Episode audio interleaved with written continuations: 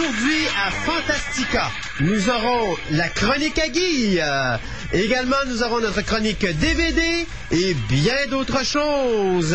Tout ça après la pause.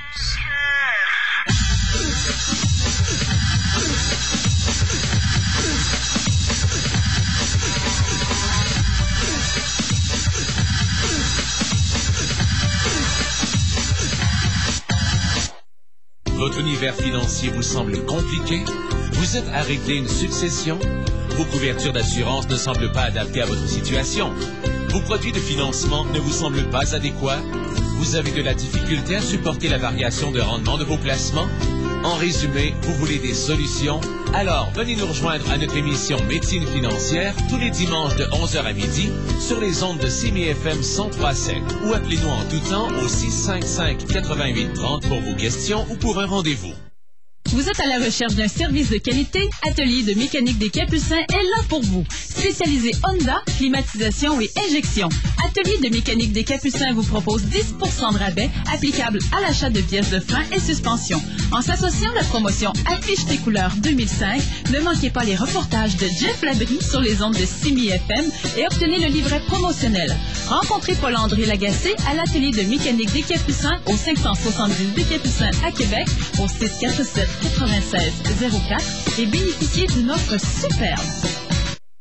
Le journal économique se rapproche de ses lecteurs. Désormais, deux manières de se procurer votre hebdomadaire d'affaires. En vous abonnant auprès d'un membre de la Jeune Chambre de commerce de Québec au 622-6937, vous vous assurez ainsi de recevoir le journal chaque semaine à votre adresse dans votre boîte aux lettres. Par la même occasion, vous contribuez au financement de la Jeune Chambre. Deuxièmement, regardez bien autour de vous. Le journal économique est dorénavant distribué gratuitement en présentoir. Il y en a sûrement un près de chez vous ou de vos affaires.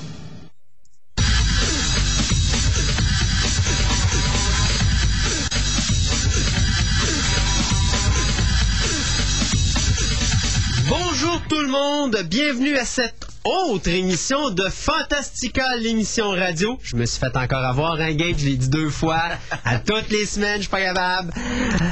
Hey, une chance qu'on nous avait annoncé du beau temps pour deux semaines. Faut croire que des gens à Météo Média se sont encore mis euh, un doigt dans le nez.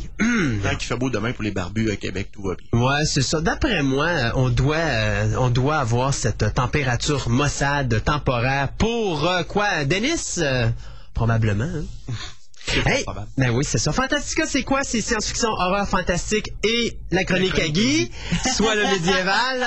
Euh, donc, euh, à toutes les semaines, le- les samedis de 1h à 3h, on est avec vous. Vous parlez de science-fiction pendant deux heures. On vous fait écouter de la musique. Et cette semaine, musique, je vous ai mis en vedette Monsieur Jerry Henderson. Donc, on va s'amuser avec Fireball, Stingray, Space, enfin, regardez, on va s'amuser tantôt. Euh, autre chose aujourd'hui, bien, en plus de la chronique à on aura également notre chronique DVD. Du moins, on va essayer de vous sortir de quoi de potable. Ayant vécu des problèmes informatiques, euh, moi et Gaëtan, depuis quelques temps, donc ça devient très, très, très compliqué de s'organiser comme du monde. Et euh, aussi, bien, euh, Fantastic Four. Oui. Ouais, on va en parler. Je pense que tu as vu aussi euh, War of the World. En effet. Donc, tu as plus à critiquer sur War of the World que Fantastic Four. C'est assez surprenant, je m'attendais à l'inverse, mais euh, finalement Fantastic Four a bien passé. Là où War of the World, après une heure et demie, euh, la dernière demi-heure, c'est pas compliqué, euh, t'as hâte que ça finisse. OK. Non, ben, j'ai bien hâte de voir ça. Éternue donc, éternue donc qui pogne le, que le virus, là, tu sais, c'est quasiment rendu là. OK. Ben, hum, on verra bien, on verra bien, on verra bien. Alors euh, là-dessus, euh, pourquoi ne pas commencer avec nos nouvelles de la semaine?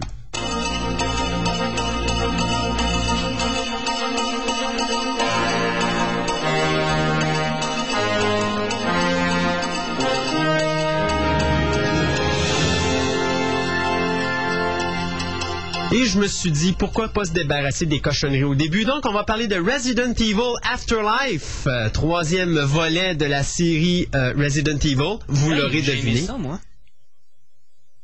Oups, faisais dire ça. Je pense qu'on va te faire écouter les Dawn of the Dead à la place. Ouais. Tu vas voir c'est quoi des vrais bons films de zombies. Non, non, regarde, c'est pas, c'est pas si pire que ça, effectivement, mais euh, quand on parle film mort-vivant, moi, j'aime mieux voir un film comme Dawn of the Dead, même... Je l'ai vu, ça aussi. Ouais, J'ai adoré aussi. Mais mais là, toi, tu parles on de parle du- 2003. là. Ouais, on parle- 2004. On, on parle, on parle, la- toi tu parles de la dernière édition, moi je te parle de l'original, là. Mais c'est sûr que la vieille version, on s'entend, la nouvelle version, je veux dire, on s'entend qu'elle est très bonne, mais on s'entend qu'entre ça et Resident Evil, il y a comme euh, un Titanic de différence, là. hein, on se comprend. Euh, c'est gigantesque parce que ça se compare pas. T'as vraiment un bon film de zombies dans le cas de Dawn of the Dead, le remake, et t'as un film d'action avec des zombies à l'intérieur pour Resident Evil. Oui, je suis d'accord. Mais cependant, pour les films basés sur les jeux vidéo, je trouve que Resident Evil est un des meilleurs qui a été fait. À ce niveau-là, euh, je pense qu'on peut pas y enlever non plus. Ceci dit, C'est chien pour Super Mario, ça. Ouais, effectivement. ok, ouais, celle-là, je vais me la faire envoyer Ça va manquer de sac blanc autour de la table. Ah, God. De quoi? Il vient d'enfoncer le clou. Lequel? Double Dragon. Double Dragon, ouais. Ouais, Dungeon and Dragon, t'as qu'à y ça, là. Euh, bon. Oh! Ce film n'a jamais existé. Ou encore, le fabuleux Street Fighter. Street Fighter? Non, c'était pas bon, Street Fighter. C'est la dernière. Mortal Kombat. C'est la dernière performance. Non, de Mortal. Kombat, le premier, était pas si Le pire. premier était pas si pire. Le deuxième, je... Bon, ok, hey, on se met le langage, merci. Ceci dit donc, parlant de Resident Evil le numéro 3, donc Afterlife, eh bien, avant même qu'on commence à tourner le troisième chapitre, on parle déjà d'un quatrième. Alors, euh, Mila Jovo- Jovovich, bien sûr, est pressentie pour reprendre son rôle d'Alice dans le troisième, mais également dans le quatrième volet dont on n'a pas de titre pour le moment, mais dont la seule chose qu'on peut vous dire, c'est que ça va se passer sur une toile de fond qui est Tokyo. Alors, pour le numéro 3, eh bien, l'héroïne euh, va se retrouver dans le désert sud-américain où elle devra combattre une fois le plus, de- une fois de plus pardon, une épidémie chimique avant qu'elle n'envahisse le continent. Mais le quatrième, à Tokyo, c'est une bonne idée. Ça ferait un bon film, Godzilla contre les zombies. Yeah! Ça va faire à peu près... Oui. Ouais, mais d'après moi... euh. Non, non, voilà. D'après moi, ça va donner à peu près le combat qu'on a eu entre euh, Godzilla et Bambi. Là. Ça devrait être aussi rapide. C'est-à-dire le temps du générique du début, puis après ça, et c'est fini. Ceci dit, donc, euh, Resident Evil Afterlife, pour le moment, la sortie serait prévue pour 2006. Comme quoi, ça va être filmé assez vite, surtout si on calcule que le scénario a même pas l'air d'être commencé à être écrit. Alors, il y a un Canadien cette semaine euh, qui a été honoré, un certain Howard Shore, qui a composé la trame sonore euh, du, de la trilogie Lord of the Rings.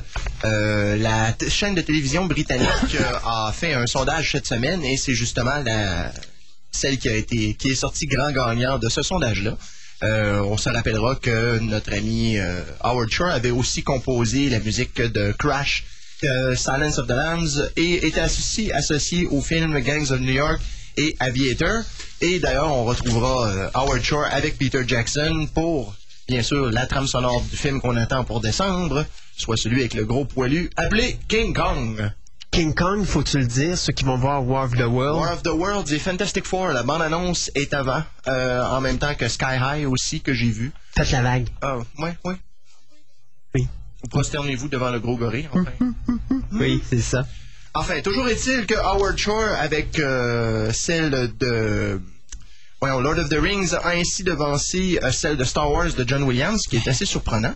Et bien sûr, celle de Gladiator de Hans Zimmer. Ça, personnellement, la trame sonore de Gladiator m'avait pas marqué tant que ça. La, la trame sonore de Gladiator, je veux pas être plate, là, mais c'est euh, les planètes de Holst repris encore une fois. Que Moi, mais c'est c'est Jan Zimmer, puis Hans Zimmer, il tourne passablement en rond.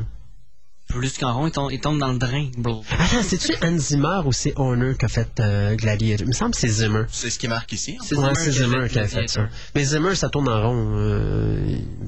Mais il fait de la belle musique, par exemple. Mais ça Ben, c'est les arrangements de Holst qui reprend. C'est tout. Bon, Mais- on avait les mêmes reproches envers Ouais. John Williams. Fait que, Oui. euh, Mais je te dirais, par exemple, quand tu regardes une trame sonore au complet, c'est sûr que j'y aurais peut-être été plus avec épisode 4 que Lord of the Ring, euh, The Fellowship of the, euh, of the, of the Ring. ouais. Euh, c'est sûr qu'elle est belle, la, le Fellowship. C'est la meilleure des trois, là, tant qu'à moi, au niveau euh, trame instrumentale. Oh. non, regarde, tu vas pas me dire que la 2 ou la 3 est meilleure que la 1, Guy, parce suis que moi, désolé, c'est le, le- le plus beau thème, c'est celui de Ron. j'ai pas dit le thème. Ah, j'ai dit la meilleure trame ok, À ce sonore. moment-là, je suis correct. Non, je- ça me va, je vais l'accepter. Musique de Hobbit. Ben, il va l'accepter. C'est dommage qu'il n'y a pas des fenêtres qui s'ouvrent ici, hein? Pas grave, on peut les ouvrir pareil. Ouais, effectivement.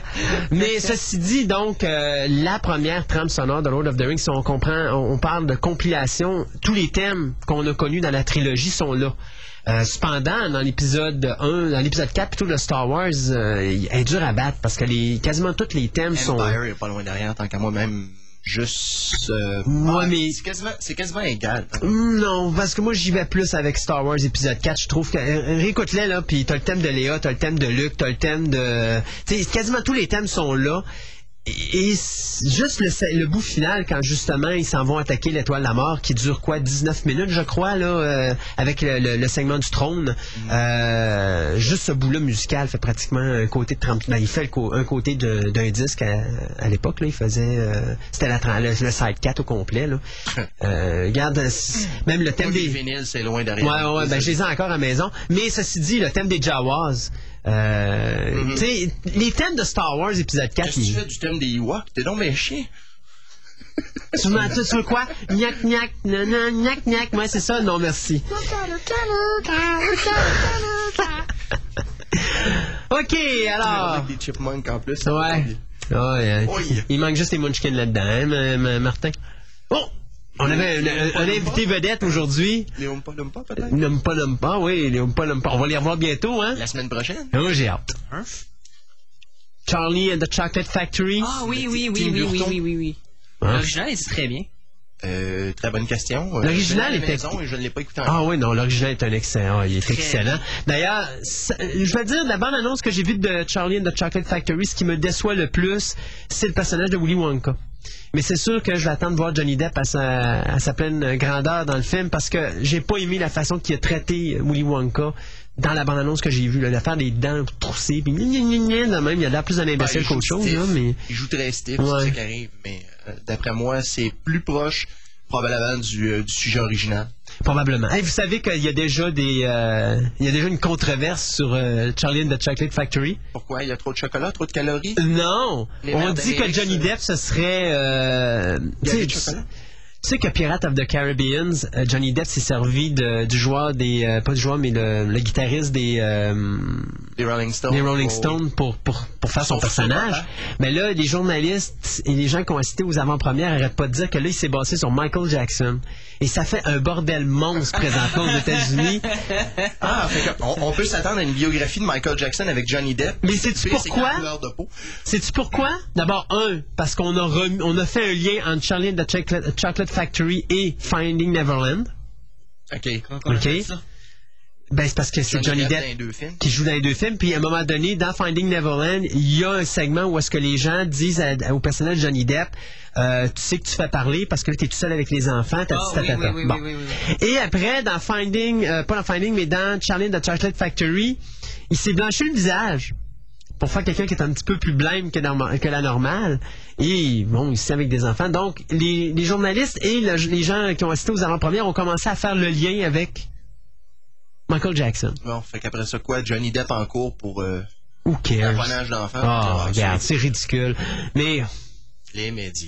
c'est, la dernière petite euh, crise actuelle aux États-Unis sur euh, Charlie and the Chocolate Factory. Comme dirait euh, un metteur en scène dont le nom m'échappe, parlez-en bien, parlez-en mal, mais parlez de mon film. Et comme dirait Homer Simpson, boring! bon, alors. Ah, t'as fini, avec ta, ta trame sonore? Oh oui, il n'y avait pas grand-chose là-dessus. Ben moi, je vais y aller avec euh, CBS et la science-fiction, puisque l'an prochain, CBS va nous donner, pendant probablement 3-4 semaines, deux shows de science-fiction, le temps qui cancelle. OK. Donc, euh, CBS vient donc d'annoncer deux nouvelles séries. Donc, la première, c'est Threshold, qui va être une série de science-fiction qui va focuser sur une équipe du gouvernement américain qui va être confrontée à une invasion extraterrestre. Là-dedans, on parle de David S. Goyer, qui nous a écrit le scénario de Batman Begins, qui a écrit également le scénario de Batman, euh, pas de Batman, mais de Blade et de Blade 2, et qui a réalisé et écrit Blade Trinity. Il y a également euh, David Heyman, qui a fait Harry Potter et s'il vous plaît, cachez vos oreilles. Brandon Braga de Star Trek qui va être impliqué dans ce projet-là. Donc, ça va être les producteurs de cette série hebdomadaire d'une T'avais heure. raison. Deux semaines max. Ouais. Et devinez qui sera de la distribution? Monsieur Williams. Brent Spiner. Monsieur Data de Star Trek The Next Generation. Deuxième série. Hmm, pas du tout. Euh, deuxième série... Ça euh, dépend s'il met son nez dedans. C'est ça. La deuxième série va s'intituler The Ghost Whisperer et ça va mettre en vedette Jennifer Love Hewitt qu'on avait vu dans I Know What You Did Last Summer et si je me trompe pas, euh, parce que je l'ai pas vu encore, Garfield. Donc euh, elle joue le rôle d'une femme nouvellement mariée qui découvre qu'elle peut parler aux personnes décédées. Donc euh, une série qui va être directement inspirée du, midi- du médium ou du self-proclaimed médium James Van Prague. I speak to dead people now. I can see people. Tiens. Mhm. Next. Ça ressemble pas mal à ça. Alors, est-ce qu'il y en a d'entre vous qui ont hâte de voir le sixième volume d'un certain petit magicien? De le voir, ça me dérange pas. De voir le film, oui, mais de le lire. Ah, de- toi, toi et 16 moi, on sait juillet. qu'on attend la 16 version juillet. cinématographique. 16 juillet. Pas ça, c'est en La anglais. version anglaise. Maintenant, il y a des gens. C'est ça, mais- il y a une version française qui s'appelle. Harry Potter et le prince de sang mêlé. Oh. C'est trop compliqué de dire Harry, Potter et le prince au sang métissé ou quoi que ce soit, ou probablement Et le prince métis? Ouais, c'est ça, mais probablement qu'il y aurait des gens qui seraient objectés à cause du terme. Enfin. Ou encore qui n'aurait pas Ah, compris c'est- qu'il aurait été obligé de prendre un dictionnaire. Oui, c'est vrai. C'est quoi ce mot-là? Tu comprends pas, monsieur? Enfin, toujours est-il que la version française, au titre que j'ai déjà dit, que je ne répéterai pas avant de me rendre malade, sortira donc le 1er octobre prochain euh, sous les éditions Gallimard. Le volume de 750 pages suivra donc les aventures de Potter et ses deux amis Ron et Hermione dans le- leur avant-dernière aventure et bien sûr leur avant-dernière année d'études à... Bon, juste pour mal faire, j'ai Poudlard en français, Hogwarts Ah. en anglais. Poudlard. Moi, moi aussi, je voudrais travailler Poudlard. Whatever. Alors, euh, c'est sûr que jusqu'à présent, les euh, Harry Potter se sont vendus en quantité industrielle. Et d'ailleurs, quand Gallimard a fait euh, état de leur, euh, des ventes qu'ils ont euh, enregistrées pour les romans, c'est assez surprenant. Il y a 4 mo- 4,2 millions d'exemplaires du premier roman Harry Potter à l'école des sorciers, 3,57 pour la Chambre des secrets, 3,37 millions pour le prisonnier d'Azkaban, 3,25 pour la Coupe de Feu et 2,46 pour l'Ordre du Phénix. Oups. C'est sûr, Ah. ouais, mais l'Ordre du Phénix est quand même beaucoup plus récent que C'est les sûr. quatre autres. Fait que, disons que Harry Potter fait encore euh, couler de l'encre. Alors, celui-là euh, sera donc dans une librairie près de chez vous. Pour la version anglaise, on dit quoi? Le 16 juillet. Donc, la semaine, la semaine prochaine? Oh! Moi, je. C'est pour ça que ça, ça t'énerve, ça? moi, Ça va être le bordel partout à travers le Canada, sauf au Québec. Moi, je vais l'avoir plus tard parce qu'une de mes amies qui me le donne. fait que je vais l'avoir pour le 26, mais je prévois le lire. Le en trois 26 jours. ou à Noël? Juillet. Juillet 20. Non, c'est parce que, tu sais, des fois, elle peut te faire un coup et dire, je le reporte au mois de Noël. euh, Ça va être ton cadeau de Noël. J'ai vu quelqu'un a foncé une porte pour aller chercher un livre. Mais tu peux pas, tu vas l'avoir un cadeau de Noël. Euh, Non. Elle écoute pas la radio. Mademoiselle, si vous nous écoutez. Noël, José. Noël, Noël. José, fait que- Hein, c'est. Non, c'est pas. C'est pas. Non, José, José! On s'ennuie de toi, José. Ah. Bon, allez, c'était juste pour nous remémorer des bons souvenirs. Ah. Oh, encore. Merci, José. OK. Maguire. Mogwai! Invasion of the Body Snatcher, le re-remake. Quoi, la deuxième version finalement euh, du remake de Body Snatcher. En réalité, on devrait plutôt dire le re-re-remake parce qu'on est rendu au troisième. Donc, le premier, bien sûr, avait été euh, réalisé. Le premier film a été fait en 56, si je me trompe pas. C'est pas 51? euh? J'ai pas, pas d'ordinateur, fait que malheureusement, c'est juste toi qui peux me le dire. Hmm. Enfin, je vais commencer à chercher ça. Ouais, euh, le deuxième avait été fait en 78. Ça, c'était la version de Philippe Kaufman. Le troisième avait été fait en 92. Ça, c'était la version de... C'était la version de Abel Ferrara. Abel Ferrara, c'est ça. Et là, bien, le prochain, la prochaine version sera réalisée par Oliver Hirschbirgel. OK. Et savez-vous c'est qui? Le réalisateur de Downfall. Film sur Hitler qui est sorti au cinéma cette Ah, année. OK, la chute. Alors, c'est pas n'importe qui. J'ai comme l'impression qu'on va peut-être avoir le droit à une version euh, un petit peu plus euh, Philippe Kaufman.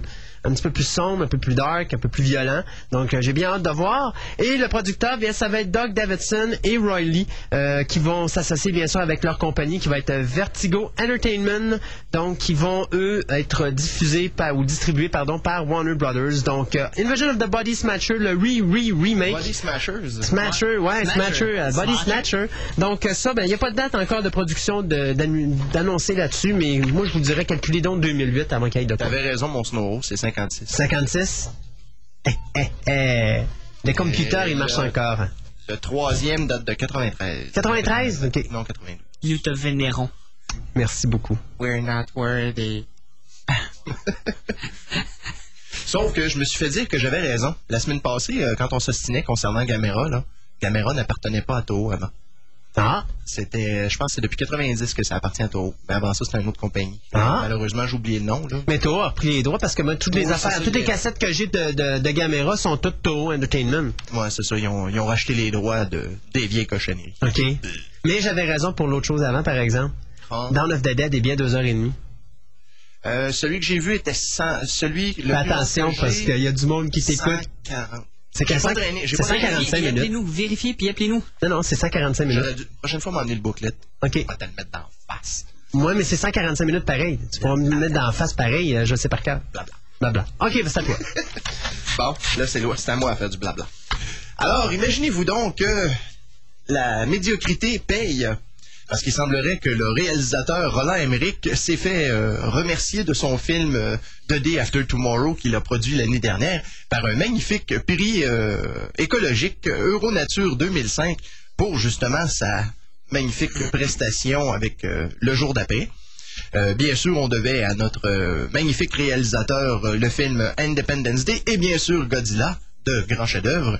Alors, euh, ce prix-là lui a été remis le 5 juillet dernier à Ludwigsburg, en Allemagne. Euh, bien sûr, c'est euh, justement pour les considérations environnementales ou plutôt pour montrer exactement qu'est-ce qui peut arriver à longue échéance. Bien sûr, nous autres, là-dedans, là-dedans, c'était présenté dans l'espace de 5 minutes et quart. Là. Et, euh, disons que c'était comme quelque peu ridicule, mais enfin, juste pour euh, démontrer qu'est-ce que le réchauffement climatique peut occasionner, eh bien, il s'est fait remettre le magnifique prix en question. Alors, euh, bravo pour M. Emmerich. Maintenant, on va juste espérer qu'il va être capable de nous produire un bon film. Excusez, il faudrait que je me replogue. Euh, donc, même d'un côté, il, doit le faire quelque part.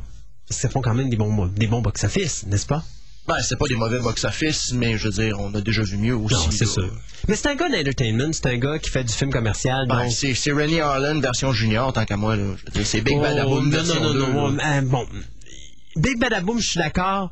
Il y a une différence entre Annie Harlin et puis Emmerich. OK, Emmerich fait plus du cinéma de qualité que, que Devlin, euh, pas Devlin, mais de, de Harlin. Moi, tant qu'à moi, Harlin, il est zéro. Réalisation, il est zéro. Scénarisation, il, il est zéro partout. Au moins, Emmerich, il a, il a un bon contrôle sur ses comédiens et il est capable de mettre d'émotion. Et au niveau spectacle, il l'a.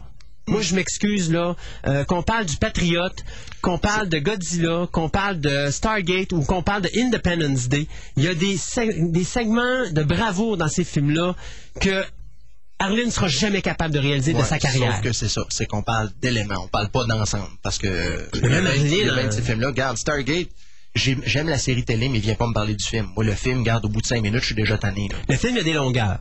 On s'entend là-dessus.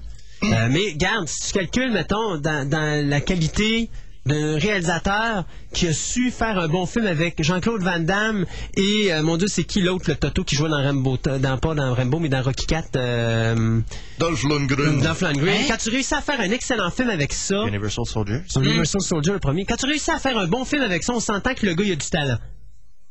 Bon, Moon 44 était bon aussi. Moon ça, pour un 44 film était budget. effectivement. Donc, tu sais, moi, Emmerich, je le déteste pas beaucoup. Je, je le prends comme réalisateur de films commercial.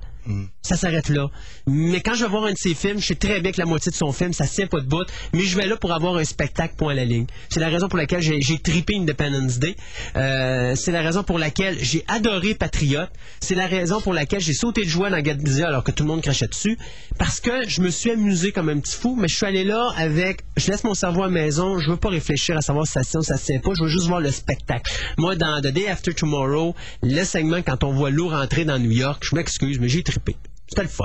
C'était beau à voir. Oui, c'est beau à voir. Et c'est ça qui est le fun avec. Emmerich. Oui, mais il tape dans des loups. Et quoi? Et quoi? Laissez faire, j'ai rien dit. Moi, j'espère. Tape OK. Des loups. ouais, il frappe. Bon. Ah, euh, c'est à moi les nouvelles ou... Oublie pas, il y a un bâtiment pour ça euh, ici à Beauport. hein. Hey, euh, j'ai pas traîné mon entonnoir, ma camisole de force. parlant de Fantastic Four, autant bien vous en parler tout de suite. Euh, ben toi, t'en vas finir avec ta nouvelle? Oui, oui, oui. Fantastic Four a fait son avant-première. À vrai dire, je devrais dire, a essayé de faire sa son avant-première et quelle catastrophe que cela a été. Ah, mon Dieu, ça devait se faire le 6 juillet dernier. Je vais vous raconter cette histoire telle qu'elle est véhiculée sur ma feuille. Ça va être vraiment hilarant, vous allez voir. Donc, le 6 juillet dernier, on devait assister à l'avant-première mondiale de Fantastic Four, et ce, à la Statue de la Liberté à New York. Donc, à 7 heures, c'était prévu que euh, les techniciens arrivaient à- sur l'île. À 7h30, c'était les journalistes avec les gens euh, normaux, quoi. Et euh, le casse devait arriver dans les alentours de 8 heures. Le temps de s'asseoir, tout le monde se préparait. À 9 heures, c'était le début du film. Et après ça, dans les alentours, après le film, on était supposé avoir des feux d'artifice. Finalement, les journalistes se sont pointés là à 6h30 et il y a eu une pluie déluvienne. Mais alors là, à un point tel que l'écran sur lequel on avait mis une peinture spéciale pour que la projection réfléchisse plus, étant donné qu'il n'y a pas beaucoup de lumière dans le coin de, la Statue de la Liberté, puis on voulait être certain que tout le monde allait bien voir le film, ben l'écran, euh, la peinture blanche qu'ils ont mis dessus, elle a complètement délavé. Et euh, les bains, bien sûr, étaient tout trempes. Et finalement, il y a des gens qui sont restés coincés sur la Statue de la Liberté parce que les bateaux n'avaient plus le droit de passer de Manhattan jusqu'à la Statue de la Liberté. Et donc, le casque a été retenu à l'hôtel.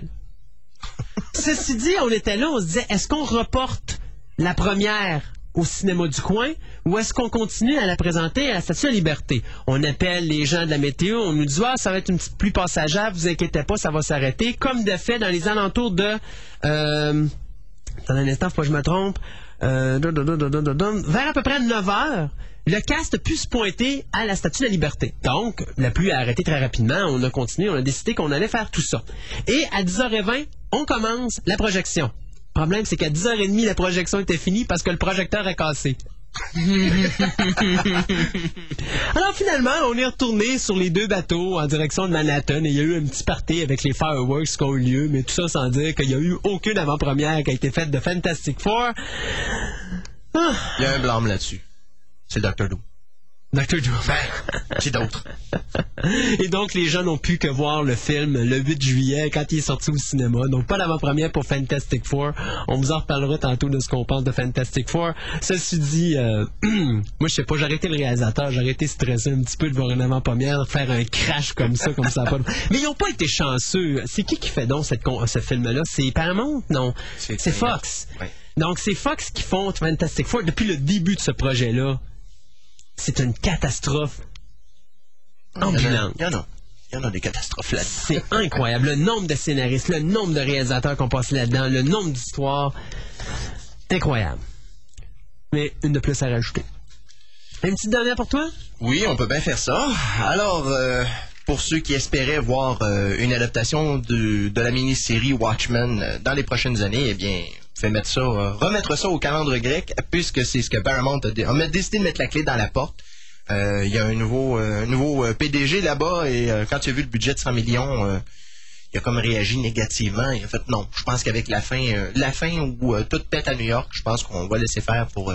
Euh, Aujourd'hui, on va laisser ça plutôt à Roland Emmerich qui lui préfère inonder New York, ça, ça passe. Mais Ou René Harlin? New York, Ouais. non, ça se fait pas. Ça On se va, fait pas. on va donner ça à René à Big Badaboo Merlin. Je trouve ça, je trouve ça très drôle parce que tu vois, les Américains ils ont eu euh, deux avions, deux avions qui ont écrasé deux tours, puis ça les traumatise, ça va les traumatiser pour les 50 prochaines années.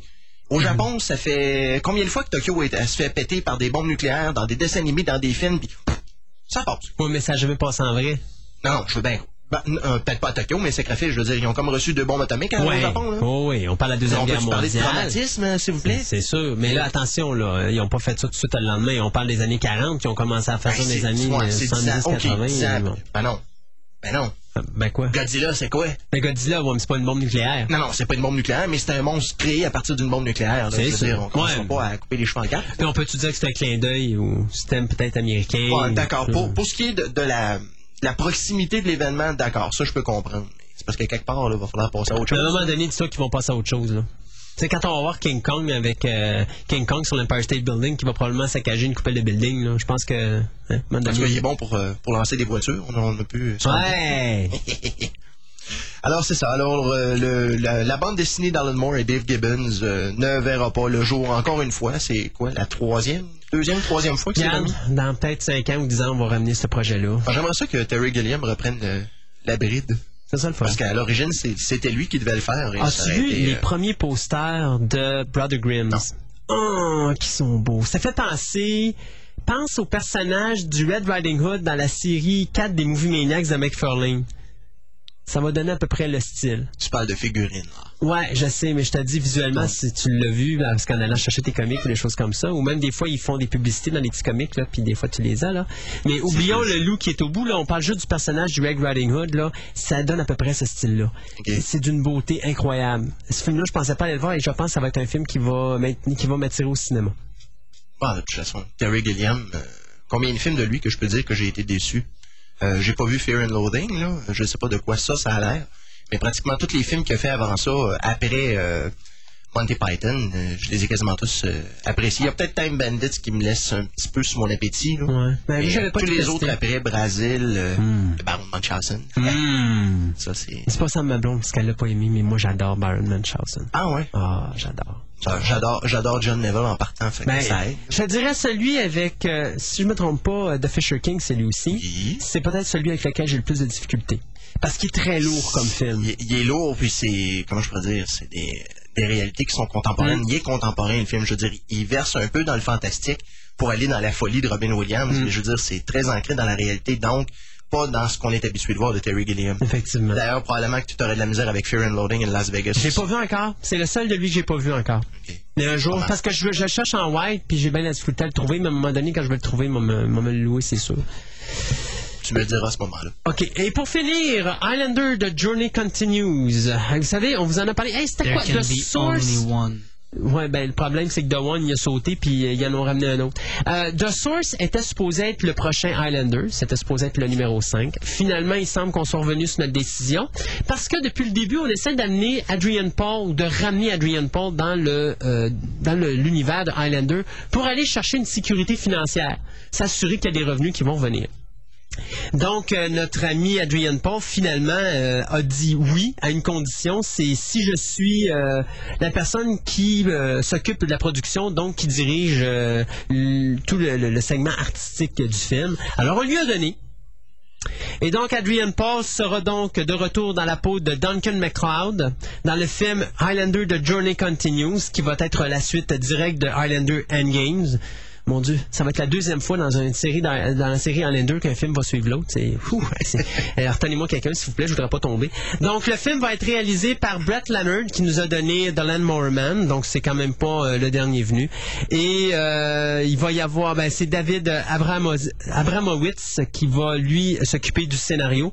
Euh, tout ce que je peux vous dire, c'est que les fans vont pouvoir retrouver les personnages de Metos et Joe Dawson, qui étaient, respectivement joués par euh, Peter euh, Wingfield et euh, James Burns dans le prochain film. Donc, pour ça, pour le reste, tout ce que je peux vous dire, c'est que le film va commencer, le tournage va débuter à la fin de l'année en Europe de l'Est et que Lion Gates espère partir une nouvelle saga avec Highlander et on dit que The Journey Continues serait le premier de trois films. Donc attendez ça au cinéma pour euh, les deux prochaines années.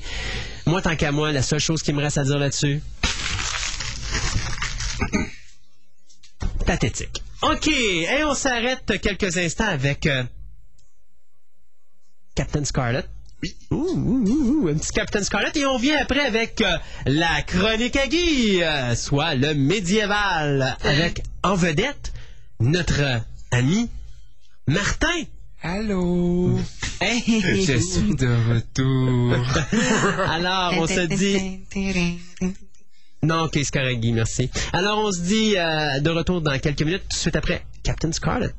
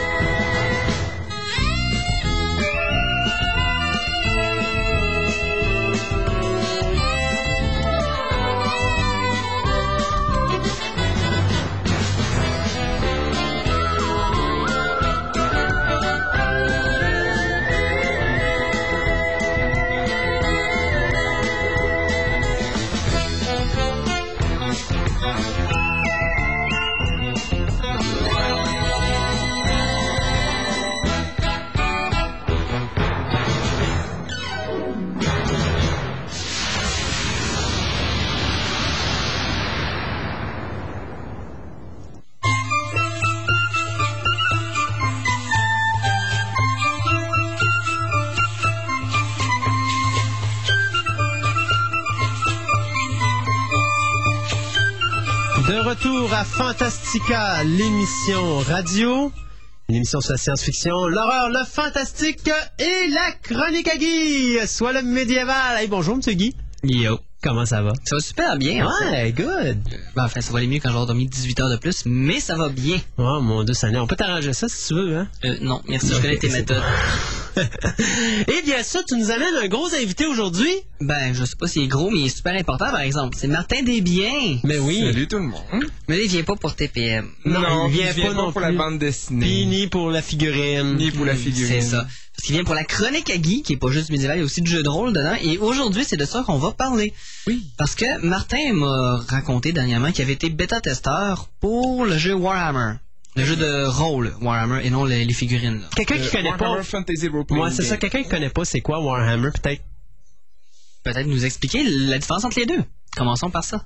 Ok. Euh, le jeu de rôle, habituellement, ce que les gens connaissent, c'est Donjon Dragon. C'est le Ouais. premier qui a été créé au début des années 80 par Gary Gygax. 78 en fait. 78. Bon, ok. Quelque- euh, mettons version limitée en 78, version plus commerciale et répandue en, début ça. des années 80. Euh, Warhammer, c'est un jeu qui ont sorti, j'ai pas les dates de quand ça a sorti, mais je sais qu'ils ont sorti ça beaucoup d'années plus tard, puis ça fonctionne pas sur le même système. Donjon fonctionne sur un système avec 6-7 sortes de dés différentes, tandis que Warhammer fonctionne seulement avec des dés à 10 côtés. La première version qu'ils ont sorti, il y avait un D6 qui servait juste pour les dégâts que tu faisais, puis c'est tout, sinon c'est tout déjà pourcentage. Et la différence majeure entre Warhammer et Donjon Dragon, c'est... C'est le système de jeu surtout. Ok, mais il y a les figurines aussi. Euh, pour le Warhammer 40 000, oui. Ok. Pour euh, les combats d'armée et tout ça. Mais le Warhammer Fantasy Role Playing Game, il n'y a pas vraiment besoin de figurines. Même que Donjon, à l'origine, Chainmail, qui était un des premiers qui ont fait, ça faisait avec des combats de figurines aussi. Ok.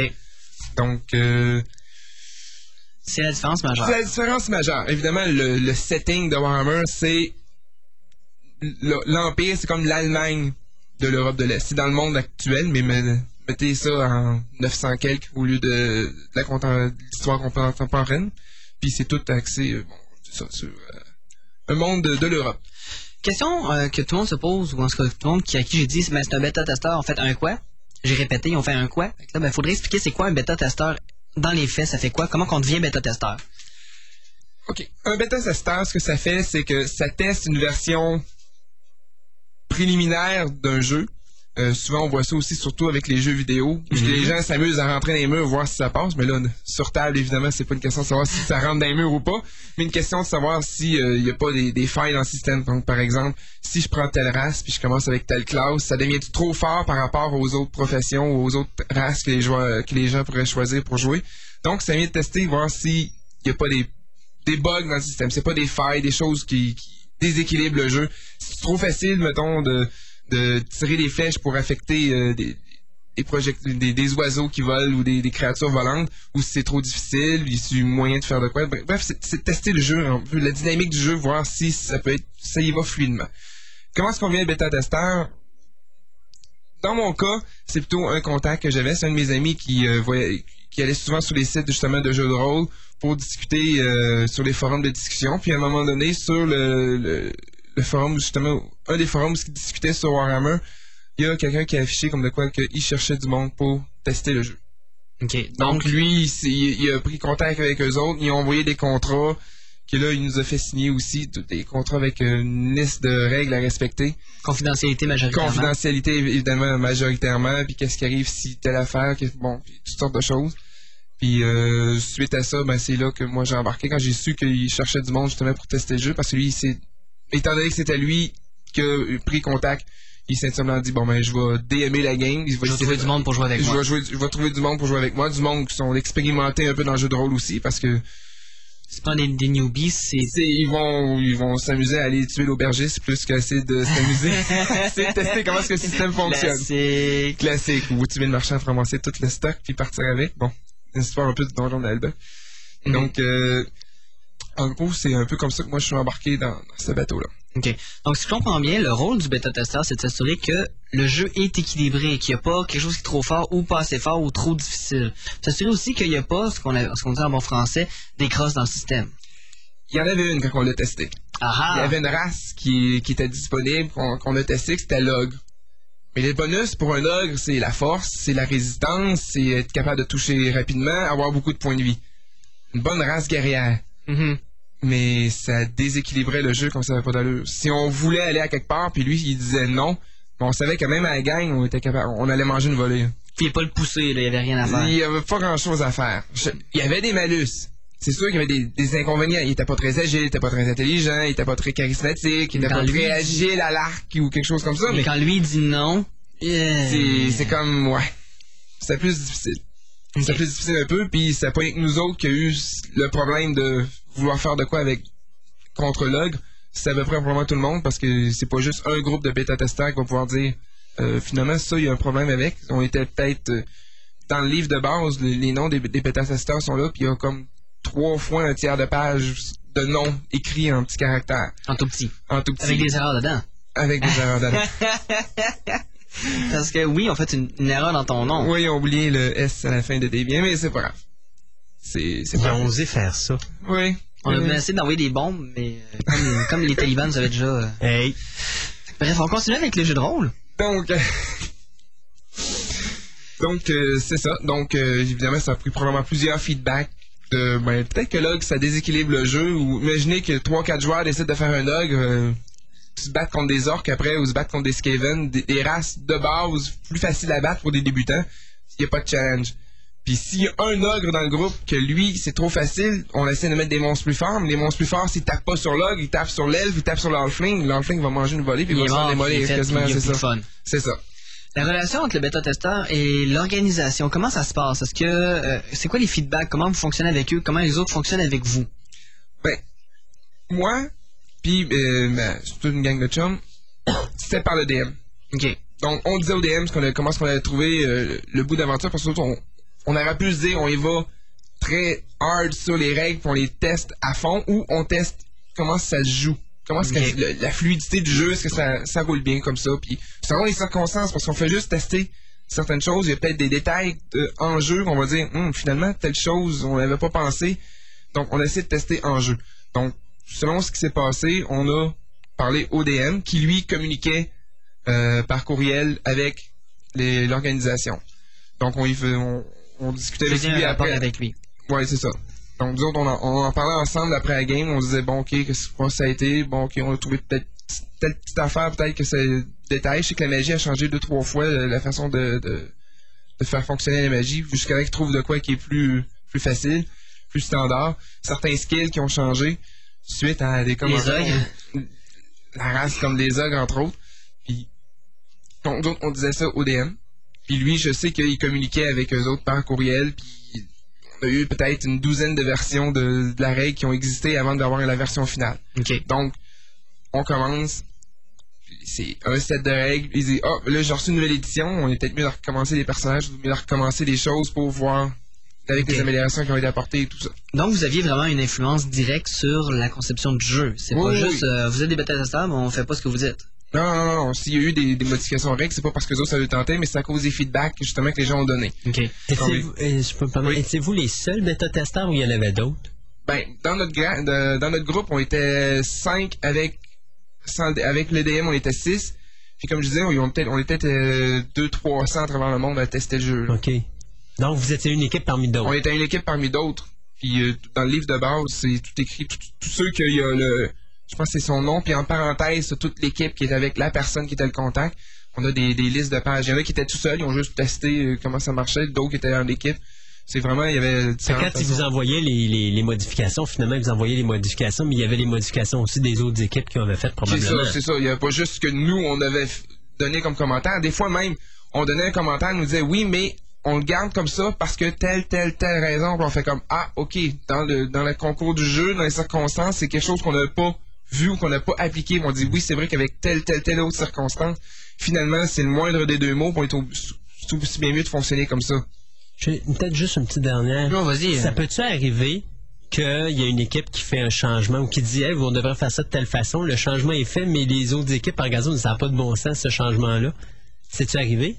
j'ai ben comme on sait pas moi en tout cas personnellement j'ai pas pu savoir si c'était une équipe en particulier qui avait amené le changement. On était pas en contact avec les autres équipes ou quoi que ce soit. En tout cas peut-être que mon, mon DM en jasant sur le, sur le board sur le chat pouvait contacter certaines autres équipes mais j'ai j'ai pas pu voir si c'était ah, tel groupe a trouvé tel problème. Non, non, non, on mais je l'amène veux comme dire- ça. Donc, je- C'est pas ça que je voulais dire. C'est, mettons un exemple, vous voyez une règle, une nouvelle règle qui vient d'arriver, vous regardez ça, vous dites, ça n'a pas de bon sens, cette nouvelle règle-là, ça tient pas de bon Ça veut dire, en quelque sorte, eux autres, l'autre bord, ils doivent regarder tout ça puis se dire, ouais, ça, ça a du bon sens, ça, ça n'a pas. il Puis- regarde tout ça, puis je pense qu'il y avait, je pense que le forum de discussion qu'il y avait empêchait peut-être justement ce genre de circonstances-là d'arriver. Peut-être qu'il y en a qui disaient euh, telle, telle chose aurait peut-être fonctionné comme ça, puis il y a peut-être trois, quatre d'autres personnes qui disaient, ben là, regarde, tu pensais à telle affaire, telle affaire, telle affaire. Je pense qu'ils se sont servis beaucoup de ça pour être capables d'arriver à pas à rempirer le système d'une version à l'autre, mais plutôt vraiment de l'améliorer.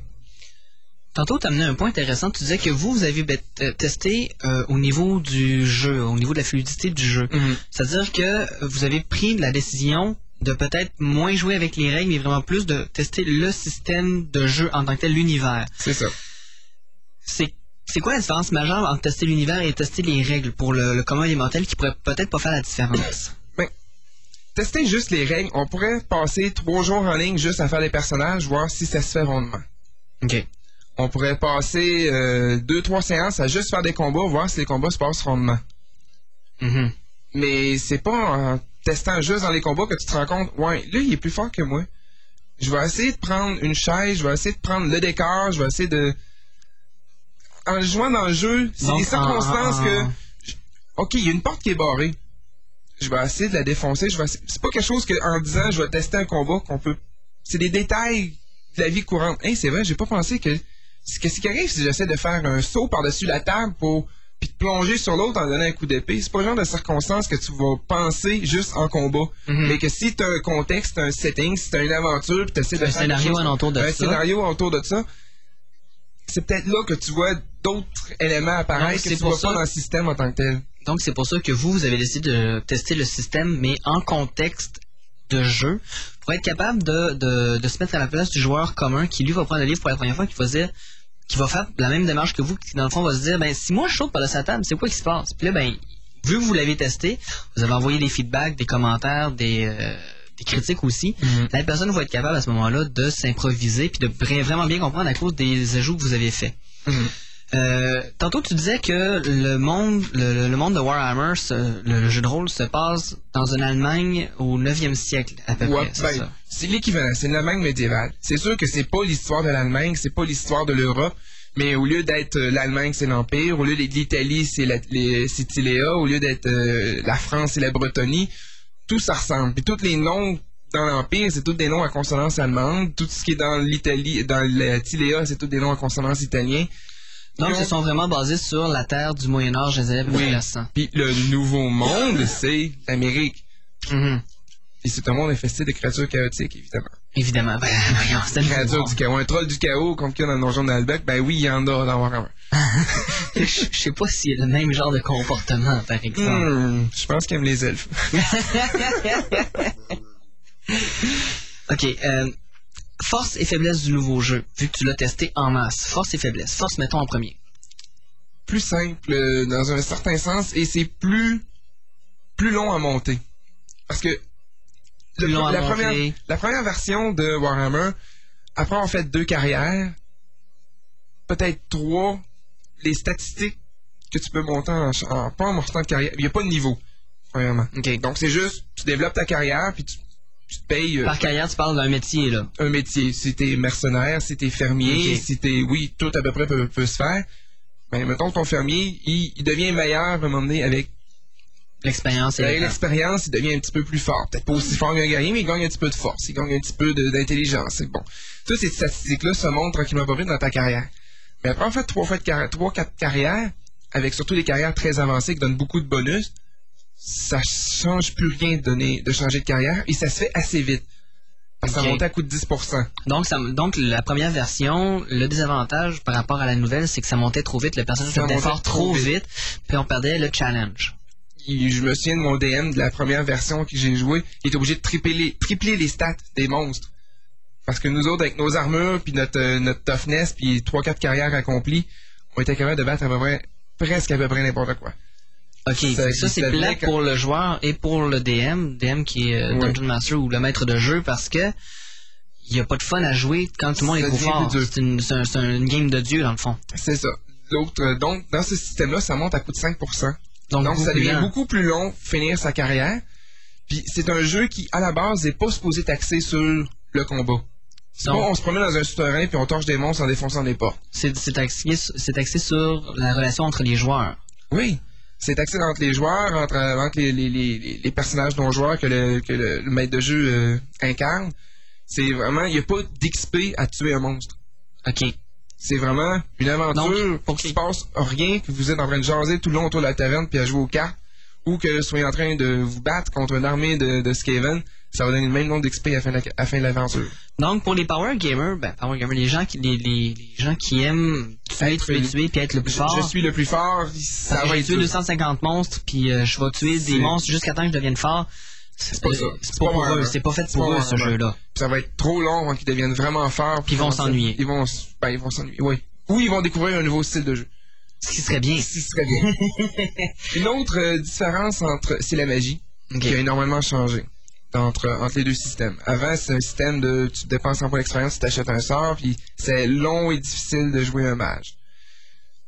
Dans cette édition-là, le mage ou le prêtre, c'est, beaucoup plus simple dans le sens que t'as un ta- magie, t'as ton petit sort de feu qui, ton projectile de feu qui touche ta cible, ton projectile Mhm. magique qui touche ta cible, c'est à peu près l'équivalent d'un coup d'épée pour le guerrier. Un guerrier peut donner un coup d'épée tant qu'il veut, ben le mage, il a pas de point de magie en tant que tel. Il peut faire des sorts tant qu'il veut. C'est juste que, c'est juste que, bon, il peut être affecté. S'il rate, s'il fait un fumble ou s'il rate vraiment de- un échec critique, ben ça peut servir contre lui pas mal plus sérieusement que de Le coup d'épée. que le coup d'épée, si. Parce que c'est la manifestation du chaos qui vient s'emparer. de lui. OK. Des avantages majeurs du jeu. Je crois que si on avait testé un peu plus longtemps ou une certaine facette, parce que maintenant je suis DM à Warhammer, Mhm. puis une des, des faiblesses, ou du moins un point que je trouve commence, je commence à trouver un peu plus sensible, c'est qu'ils ont changé le D6 pour le D10 en dégâts. OK. Ça accélère beaucoup les combats, Oui. mais ça augmente l'importance de l'armure à un point majeur. OK, donc si t'as pas une bonne armure, t'es fait. C'est à peu près ça. C'est sûr que si je tire deux ou trois sur mon dé de dégâts, ça apparaîtra pas beaucoup, ça va blesser le joueur un peu. Mais si je tire neuf, je viens de le démolir. Je- Donc, on a quoi en partant à peu près 10, 11, 12 points de vie? Ow. Puis quand t'as pas une armure de la mort qui tue, ben t'es fait. C'est sûr que ta, ton endurance physique retire ça du dé de dégâts, mais sur le dé de 10 de dégâts, tu rajoutes tes bonus de force aussi. Mhm. Habituellement, quand ça commence, t'as 3 d'endurance, l'autre a 3 de force, donc c'est le dé brut de dégâts qui passe dans tes points de vie. Si t'as une armure, tu soustrais ça du dégât du dé. Bref, Bref, au si- niveau des, des dégâts, c'est pas équilibré par rapport à l'armure. C'est que, ben, pas nécessairement, mais c'est que ça vient axé sur les items. ça vient axer un peu sur les items. Je commence à. Mon, mon NPC, que mon personnage en joueur que je fais avec le, le groupe que j'ai, c'est un nain. C'est déjà plus tough que la normale en partant. Mhm. Puis il commence à être rendu sur le bord de porter une full plate. Donc il serait 10 aux dégâts qu'il reçoit. C'est un tank. Mais euh, un messager qui joue, euh, qui, qui est dans notre groupe, qui a juste son armure de cuir sur le dos, Il la trouve plus dure il a sur trop le plus même. Lui, il enlève neuf. 4 sur les dégâts au lieu d'enlever 10. Ouais, fait que sur le même coup d'épée, donné mettons par notre ami Logre, ben lui ça fait genre ben je viens de perdre un bras une jambe, puis je rentre pour me tasser de là, tandis que le, nain qui a l'armure complète, ben lui il va faire juste ouch. C'est ça. L'apprenti magicien que j'ai dans, dans mes joueurs, j'hésite quasiment à y tirer dessus parce que lui, il en a pas d'armure sur le dos. Puis là ben ça devient plate parce qu'il participe au combat. Ben, il participe parce que ses sorts, il, il Ouais. poire un coup de magie, mais. Sa Donc, ça, amène, ça amène un déséquilibre sérieux au niveau du combat du fait que euh, si t'as pas d'armure, t'es fait. Puis comme c'est les classes, Ben, c'est ça dans la vie aussi. C'est ça dans la vie aussi. Si t'as pas d'armure, t'es fait. D'un autre côté, si t'as pas d'armure puis que t'es assez agile pour éviter le coup, Ouais. Je comprends, je, je comprends le point de vue. Puis un autre, un autre désavantage, peut-être un autre point négatif du jeu, en dehors du fait qu'il faut que tu aies une armure divine pour survivre. Ouais, peut-être pas une armure divine, mais. Hmm. Il n'y en a pas grand d'autre. Fait que donc, si je À part peut-être que les livres sortent pas assez vite pour nous aider. C'était- ça, c'était ma question. Est-ce que les, les livres qui sont sortis présentement sont suffisants pour offrir une vision globale et intéressante du monde, ou est-ce qu'il manque des éléments pour faire des quêtes intéressantes pour le joueur? Mettons un joueur qui voudrait lui sortir du contexte de base, euh, de la- du côté européen, puis vraiment s'en aller du côté oriental, est-ce qu'il est pas mal genre fait, puis il faut qu'il attende dans 4 ans? il est présentement fait parce que je dirais même que même avec l'ancienne édition, c'était pas très développé. OK. Présentement, même le livre de base, ne, ils ont été. Bon, ça, c'est dans les rouages, dans l'arrière que j'ai pu savoir. Il aurait pu sortir un livre de 400 pages en partant. OK, sauf qu'ils ont décidé Sauf qu'ils n'ont pas eu le choix de, par des raisons de distributeurs ou de, de, je sais pas pour quelles raisons, de se faire dire non, 240, pas plus. OK, donc ils ont été obligés de couper dans le livre de de base, puis de séparer ça dans d'autres livres. Donc, dans le livre de base, il y a quelques stats de monstres de base, d'animaux, de paysans typiques. C'est tout. Donc c'est Ils ont vraiment un livre. un bestiaire qui est complet, qui est d'ailleurs très complet, très beau. C'est déjà mieux. Là, il sort bientôt le livre d'équipement. C'est sûr qu'ils ont laissé une liste d'équipements, puis à peu près ce que ça fait, mais il y a des lacunes encore. Donc, Donc- ils vont sortir un supplément là-dessus. La magie est bien détaillée, fonctionnelle, Mais, mais il y a de la place à mieux encore. si Ils le joueur qui fait un mage, c'est ça, si le joueur qui fait un mage a vraiment une question pointue, ben tu fais comme, ben je le sais pas, c'est pas écrit dans le livre, on va improviser, puis quand ça sortira, Le ben, livre de magie sort au mois de janvier. C'est vraiment rendu loin. Aïe, aïe, Mais oui. avant que, que même si ça, ça a l'air loin, vu qu'on a le, le- le jeu est, est commencé, est sorti, le temps qu'un personnage se développe jusqu'à ce qu'il y ait vraiment besoin du livre de magie de plus. Le, le livre a le temps de sortir avant que le mage soit rendu un Wizard Lord, quatrième carrière de magicien, qui soit rendu assez torché et tout. Il y a, il y a la- il y a- il y a le temps encore. Il y a le temps. Euh, Qu'est-ce que ça t'a apporté? Est-ce que les- la compagnie, en dehors du fait qu'ils ont écrit votre nom dans, dans le livre, est-ce qu'ils vous ont donné quelque chose? Est-ce qu'ils vous ont remercié d'une manière quelconque ou c'est juste genre, ben merci, vous avez été bien gentil? C'est ça, ils ont remercié de leur service. Ils ont remercié de nos services en écrivant notre nom dans le livre. Ok, c'est ça. C'est, c'est ça.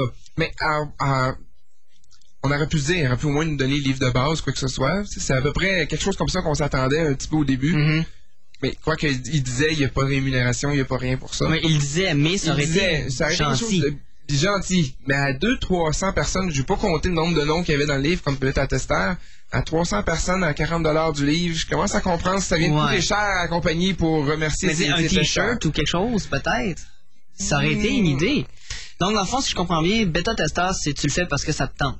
Pas Tu parce le fais que parce que t'es- t'attends, parce que c'est le fun, puis que c'est drôle, puis que tu, tu as l'exclusivité, tu peux essayer des choses avant tout le monde.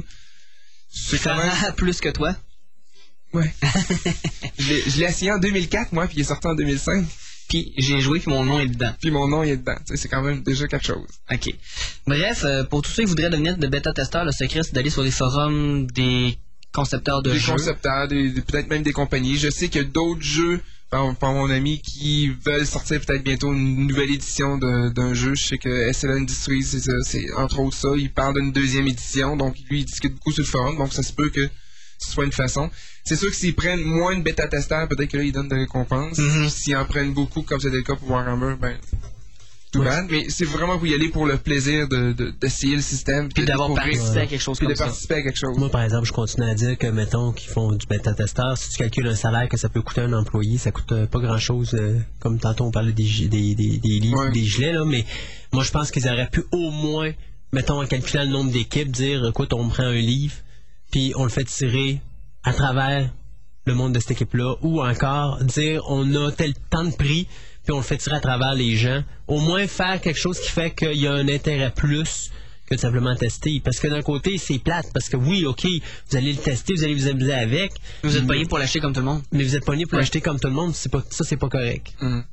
Et, euh, je me dis, je dis pas qu'il offre tout à tout le monde, mais au moins il pourrait un faire rabais, ça aurait pu être intéressant. un bon, rabais ou encore on fera pas le simplement- monde, hein? Non, mais un rabais ou encore tout simplement dire écoutez, oui, pour vous autres, les bêta-testeurs, euh, vous nous envoyez, mettons, un chèque de, du cost, puis on vous le vend au prix de cost. Tu sais, ou encore, s'ils veulent pas que le prix de cost euh, paraisse, mais comme je dis, tu prends le livre, tu le fais tirer dans l'équipe, puis au pire, ben, le monde entre l'équipe. euh, Mais ça, je- personnellement, je n'étais pas en contact avec eux autres directement. Non, non, non. Donc, il y avait peut-être quelque chose comme ça qui s'est fait ou. Euh, Ouais, mais ça, vous allez le savoir pas. habituellement. Ils vont vous le dire. Ils feront pas ben, une ils surprise ils peut-être dit. euh, Parce que le problème, c'est si t'as un de tes amis qui gagne de coupe, toi t'as rien eu, tu vas être offusqué par ça. Donc ils vont le dire au départ, écoutez, oui, euh, on vous rémunère pas, mais à la fin on va faire tirer tant de compte. Mais c'est une. Mais une- bon, il y a, j'ai- il y a peut-être de quoi qui s'est fait ou quoi que ce Mais soit. t'as aimé ça? Ou quoi? Oh, j'ai aimé ça. T'as aimé c'est ça? C'était fun? Oh, oui. Ah, c'est le principal. Fait que c'était la chronique aujourd'hui à Guy. La chronique à Guy! Yeah. Ben, alors, on se revoit dans un mois. Merci, Martin, d'être venu. C'est super gentil d'avoir pris ta journée de congé non payée, non rémunérée pour venir nous voir. On t'aime. Oui, merci.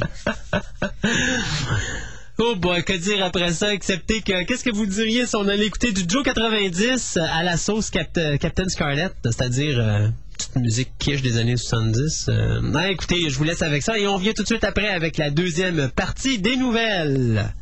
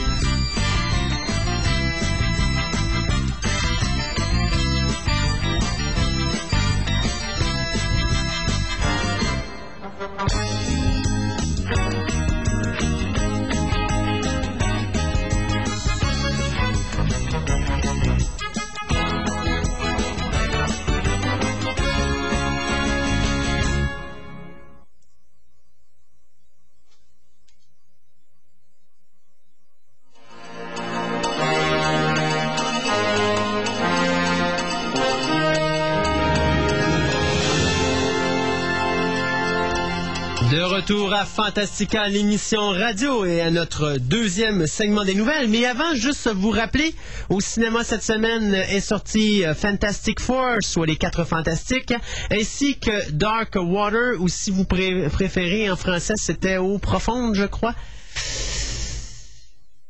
Il- Le film n'a pas des bonnes critiques à date, hein, Darkwater. Là, Euh, je regardais sur le net là, et il se fait couler d'aplomb. Mais d'aplomb. La surprise est peut-être Fantastic Four qui a des meilleures cotes euh, présentement sur, euh, sur le net que, que Darkwater. Et aussi en DVD, bien c'est la sortie de la série animée 94-95, donc la série au complet. Euh, tu me disais quoi, une quarantaine de pièces à peu près? C'est une quarantaine de dollars. ouais. C'est pas très cher. Il y a quoi? Il y a de DVD? 26 épisodes. Il y a deux saisons de 13 épisodes. Donc on parle de quoi? 3-4 DVD? Euh, c'est 4 DVD, je crois. 4 DVD. Donc non, c'est à peu près une dizaine de dollars le DVD, c'est quand même raisonnable. Donc dans la deuxième segment des nouvelles, bien juste pour vous rappeler que King Kong, si vous allez voir Fantastic Four ou encore War of the World, mais en tout cas en anglais c'est certain, je sais pas en français, mais en anglais c'est sûr que vous allez Aucune avoir. euh, c'est ça, en anglais vous allez avoir le trailer qui est sorti euh, il y a deux semaines, le, le trailer de King Kong, à peu près? Euh, oh là, il me semble que oui. sur Internet, euh, qui adorable. D'ailleurs, ça fait très Lord of the Ring. Donc, euh, tout ça pour vous dire que, bien, c'est à New York que va avoir lieu euh, en décembre prochain l'avant-première du film de King Kong de Peter Jackson, euh, celui-là même qui nous avait donné, bien sûr, The Lord of the Ring, la trilogie. Et le grand classique, Brain Dead. Yeah, sans oublier aussi euh, Heaven, Heavenly Creatures. Et puis, on avait quoi d'autre aussi? The Frighteners. Frighteners. Frighteners, j'avais pas détesté. Bad The. Feebles. The Feebles. Meet the Feebles. Hmm. Sais, j'ai pas vu ça encore, mais j'ai vu les photos en arrière, puis ça m'intrigue vraiment beaucoup. Donc, King Kong va sortir au cinéma le 14 décembre prochain. Euh, bien sûr, sa mère vedette, Naomi Watts. Et, et l'autre acteur, je l'ai oublié, celui qui jouait dans Le Pianiste. euh, Oui, hein? Euh, Ça va mal. euh, J'ai Jack Black, parce qu'il y a Jack Black aussi là-dedans, puis il y a le fils de, de Tom Hanks aussi, Colin Hanks. Ouais. Mais Adrian, Adrian Brody. Adrian Brody, c'est ça. Euh, donc, euh, ça va être la troisième version de King Kong, euh, donc le cinquième film, je crois, de la série. On a eu Kong en 1933 avec Ferry. On a eu Son of Kong, je pense, c'est en 35. On a eu après ça, en 76, le remake de John Guillermin avec Jessica Lange et puis euh, Jeff Bridges, euh, qui était excellent, moi, en tout cas. C'est sûr que les effets spéciaux faisaient pitié, mais je trouvais que le film avait du bon sens. Et euh, il y avait eu une suite euh, faite toujours le même réalisateur en 85 ou 86, Ouais. qui était King Kong Lives. Oui, effectivement. Euh, Moi, l'histoire du cœur artificiel, là, ça faisait vraiment pitié. D'ailleurs, de voir un King Kong qui a une crise cardiaque à la fin, là, c'était mort. J'étais mort de rire au cinéma. Et bien sûr, donc, la nouvelle version de King Kong qui s'en vient, donc, le 14 décembre prochain, film qui a coûté pas plus de 150 millions de bidous américains. c'est pas beaucoup. Non, c'est pas beaucoup. De toute façon, on le sait bien, il va ramasser plus que ça. Alors, je vais euh, vous faire une grosse surprise. Il semblerait que Marvel Comics, encore une fois, persiste et signe, mais cette fois-ci avec 20th Century Fox, qui ont décidé de faire une mise en demeure contre Revolution Studios Hein? et Sony Marvel! Pictures. Marvel! Mais et- oui, Marvel qui fait une poursuite comme c'est surprenant. On n'a jamais entendu Mais non. Marvel avec les avocats, c'est pas Alors. compatible, voyons. Une chance qu'il n'existe pas une clause aux États-Unis qui fait que c'est après tant de poursuites, c'est toi qui te fais poursuivre parce que Marvel, ça fait longtemps qu'il serait ruiné. Ben, c'est genre, après tant de poursuites, t'as plus le droit de poursuivre. Ça ferait longtemps qu'on aurait la paix avec les poursuites de Marvel.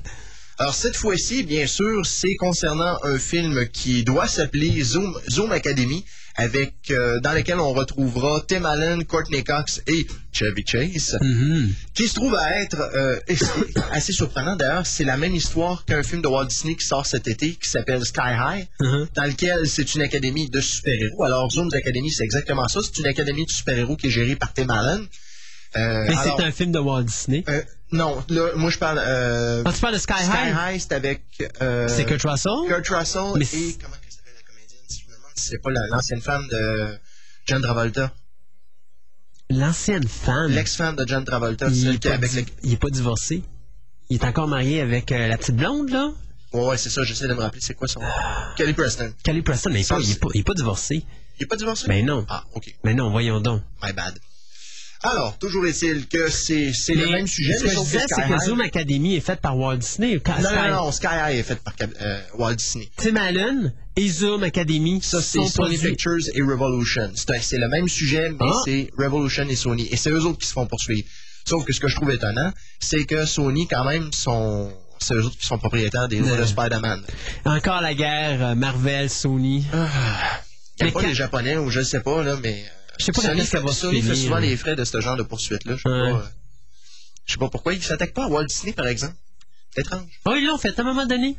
Si tu te rappelles, je n'avais parlé ici en ondes, à un moment donné, il était tellement écœuré de se faire poursuivre pour Spider-Man qu'il avait poursuivi Walt Disney parce qu'il disait que Walt Disney les empêchait de faire des profits sur les films. Et comme de fait, ils ont gagné leur cause. Alors que Walt Disney perdait les causes en cours contre Sony, Sony ont fait une cause et ils ont gagné leur cause et ils ont été chercher euh, une panoplie d'argent. Puis c'est là que la guerre a arrêté entre, euh, entre Walt Disney et Sony. Et là, ça recommence. Disons qu'il y a une autre chose aussi qui met de l'huile sur le feu, c'est que les, les producteurs veulent sortir Zoom's Academy deux semaines après X-Men l'année Ouais. prochaine. Que, Comme pas pour aller chercher euh, un peu plus de profit peut-être avec la sortie d'X-Men 3 qui risque déjà d'être assez populaire. Effectivement. Ça dépend toujours qu'est-ce que le produit fini va donner, par exemple, parce qu'on on est devant certains, euh, certains facteurs inconnus, dont le réalisateur. Qu'est-ce que ça va donner? Hmm. Enfin. Alors, en gros, c'est ça la, la poursuite, euh, la nouvelle poursuite euh, de Marvel qui, encore une fois, essaye d'aller chercher euh, de l'argent des compagnies cinématographiques pour une raison ou pour une autre. Enfin, Yosh. typique.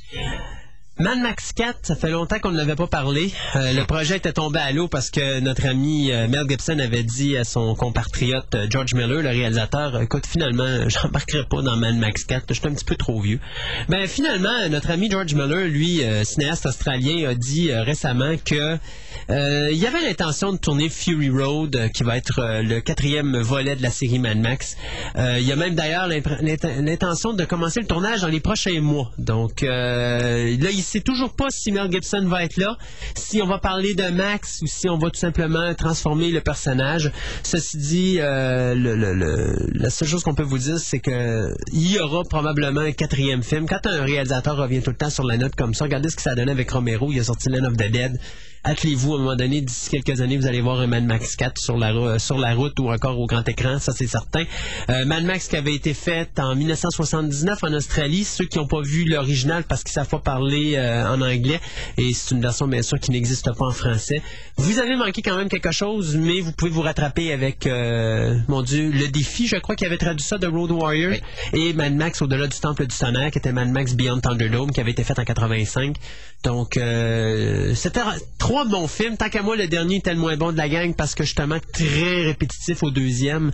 Mais le 1 et le 2 sont des, sont des classiques à ne, à ne pas manquer. rendu au premier. euh, Ah, je trouve que ouais. le deuxième, l'espèce de réalité post-apocalyptique, Mais moi, ce que j'ai mis dans le deuxième, c'est l'espèce de 40 minutes de poursuite automobile avec le truck à la fin. Là, c'est comme délirant comme séquence. Euh, D'ailleurs, il Faudrait peut-être que je me le retape. Il y a eu une multitude de blessés et de morts dans cette séquence-là euh, parce qu'il faisait ça live hein, avec des voitures et un, et un poids lourd. Je peux te dire de quoi que. Mais c'est comme le premier, hein, tu te rappelles, le premier Mad Max? Si tu le sais, tu dois savoir qu'il y a eu un décès dans, cette, dans ce film-là. Et la séquence où l'homme meurt, elle est dans le film. Oh. C'est rare qu'on voit ça. Et euh, tu regardes le film comme il faut, tu voir, à un moment donné, il y a une cascade et il y a un monsieur qui tombe et en arrière, ben, ça, c'est la séquence où est-ce que tous les motocyclistes tombent là, après que la Mad Max, euh, que Max passe sur le pont avec sa voiture pour frapper les quatre cyclistes. Et à un moment donné, tu vois un cycliste qui, qui, euh, qui fait un tonneau sur euh, non, il fait un tonneau corporellement sur l'asphalte et il y a une moto qui lui rentre derrière la tête. Et ça, il est à mort sur le coup, le, le- le petit bonhomme. Et euh, ils ont gardé la séquence dans le film. Ça a été en cours, cette histoire-là. Ça a été un vrai bordel. Mais euh, c'est une des rares fois où est-ce que, à ma connaissance, on a gardé une séquence où il y a quelqu'un qui est décédé euh, pendant le tournage. Parce que même dans, dans ce genre d'événement-là, si on pense à Twilight Zone de movie John Oui. Landis, euh, toutes les séquences avec euh, la mort de Vic Morrow ont toutes été enlevées. Ont la storyline enlevé. a été changée Exact. euh, quasiment de A à Z. Exact. C'est ben, Et dans. Mad Max, ils l'ont gardé. la même chose aussi d'ailleurs pour The Crew. The Crow, ouais, ben, on a, on a la mal qu'on a séquence, quelque mais... chose de similaire, là, mais sauf que Mais on- probablement que la, la scène, c'est qui Non, non, ça, ils l'ont enlevé. c'est peut-être que même Oui, effectivement. voir quelqu'un qui reçoit un coup de 44 Magnum, ça doit pas être très joli à voir. Effectivement. Alors, euh, qu'est-ce qu'on a ici? Eh bien, euh, les japonaiseries continuent, puisque les producteurs américains ont décidé, euh, ben, les producteurs de Ring et euh, Fox 21 ont décidé de faire une nouvelle télésérie qui va s'appeler Bound, qui va être écrite par Mark Kruger, qui va suivre une famille qui emménage dans une résidence, une belle résidence, ce qu'ils appellent une résidence de rêve, mais qui se rendent compte malheureusement que la maison est hantée. Alors, ce sera donc la première fois que l'on aura un thème similaire dans une série télé. Alors, euh, c'est Fox qui prévoit présenter ça quelque part en 2006-2007. Alors, qu'est-ce que ça va donner? Très bonne question. Euh, ça, ça- va être basé encore une fois sur euh, des thèmes japonais? Ça, c'est pas très clair. Euh, mais enfin, euh, une série euh, d'horreur ou petit écran, c'est quelque chose qu'on voit pas régulièrement. Alors, ça va faire différent et ça va être rafraîchissant. Et moi, de mon côté, ben, juste pour vous confirmer que l'acteur Cho Yun-fat a bel et bien été engagé par les studios Disney et le producteur Jerry Bruckheimer pour jouer dans le film Pirates of the Caribbean 3. On pensait qu'elle allait être dans le 2 et dans le 3, mais il va juste être dans le 3 finalement. Donc il va jouer le personnage du capitaine Sao Feng, pirate notoire, qui jouera un rôle majeur dans ce troisième volet. Il s'agira de son premier rôle en anglais depuis Bulletproof euh, Monk en 2003. Donc euh, les films Pirates of the Caribbean 2 et 3 vont être filmés un à la suite de l'autre. Euh, Voyez-vous, la production des deux films va s'étirer jusqu'en janvier prochain. Ils sont actuellement en tournage. Et le deuxième film va s'intituler Dead Man's Chest. Et euh, voyez-vous, là, on vient de me dire que le tournage du deuxième volet est suspendu temporairement euh, pour permettre justement au réalisateur Gore Verbinski de s'occuper d'une partie de la post-production pour que le film soit prêt pour le lancement en juillet 2006. Parce que là, il y en a trop. Là, à filmer le 2 et le 3 en même temps, ben là, il faut qu'il s'occupe de la, produ- la post-production du deuxième pour justement être prêt pour l'été prochain. Donc là, ben, il a comme arrêté son tournage et justement euh, s'en aller en post-production. Donc va- la section du 2 serait déjà terminée. serait, serait terminé déjà. Euh, le troisième, Pirates of the Caribbean, lui va être lancé l'été d'après, soit à l'été 2007. Donc, on parle de la, de la section mi-août pour reprendre le tournage du... ben, troisième films Pirates of the Caribbean ou du troisième volet.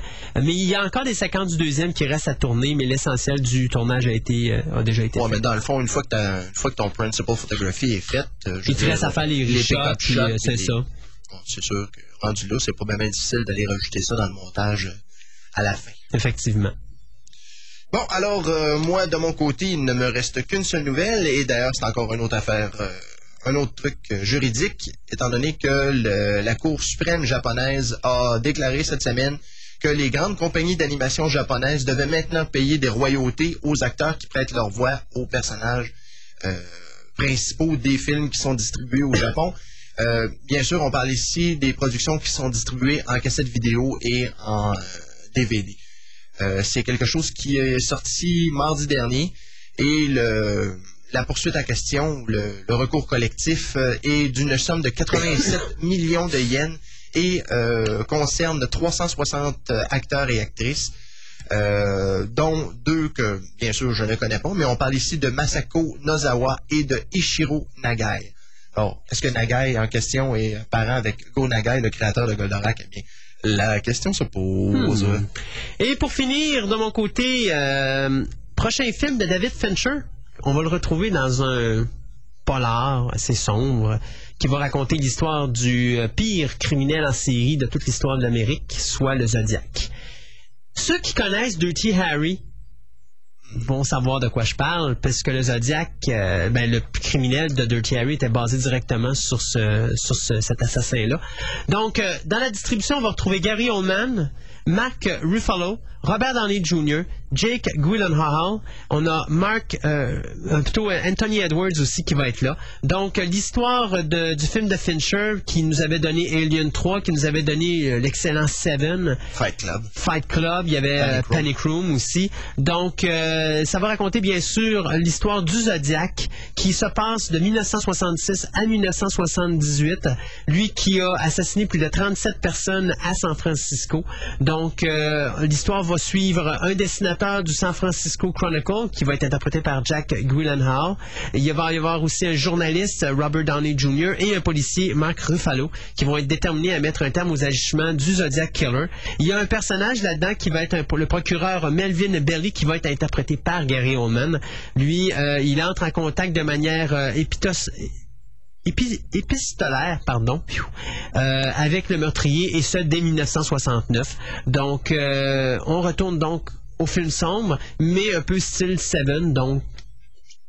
risque c'est un style qui, euh, qui va bien à, Fincher. à Fincher. Oui, Il effectivement. noir un peu. Ouais, ouais. Malgré que sa, sa caméra est, est assez particulière aussi. Son, son style de montage et la manière qu'il bouge avec sa caméra, Mm. c'est assez, assez particulier. C'est pour ça d'ailleurs que j'avais beaucoup apprécié Fight Club. Oui. Au niveau du Oh. montage.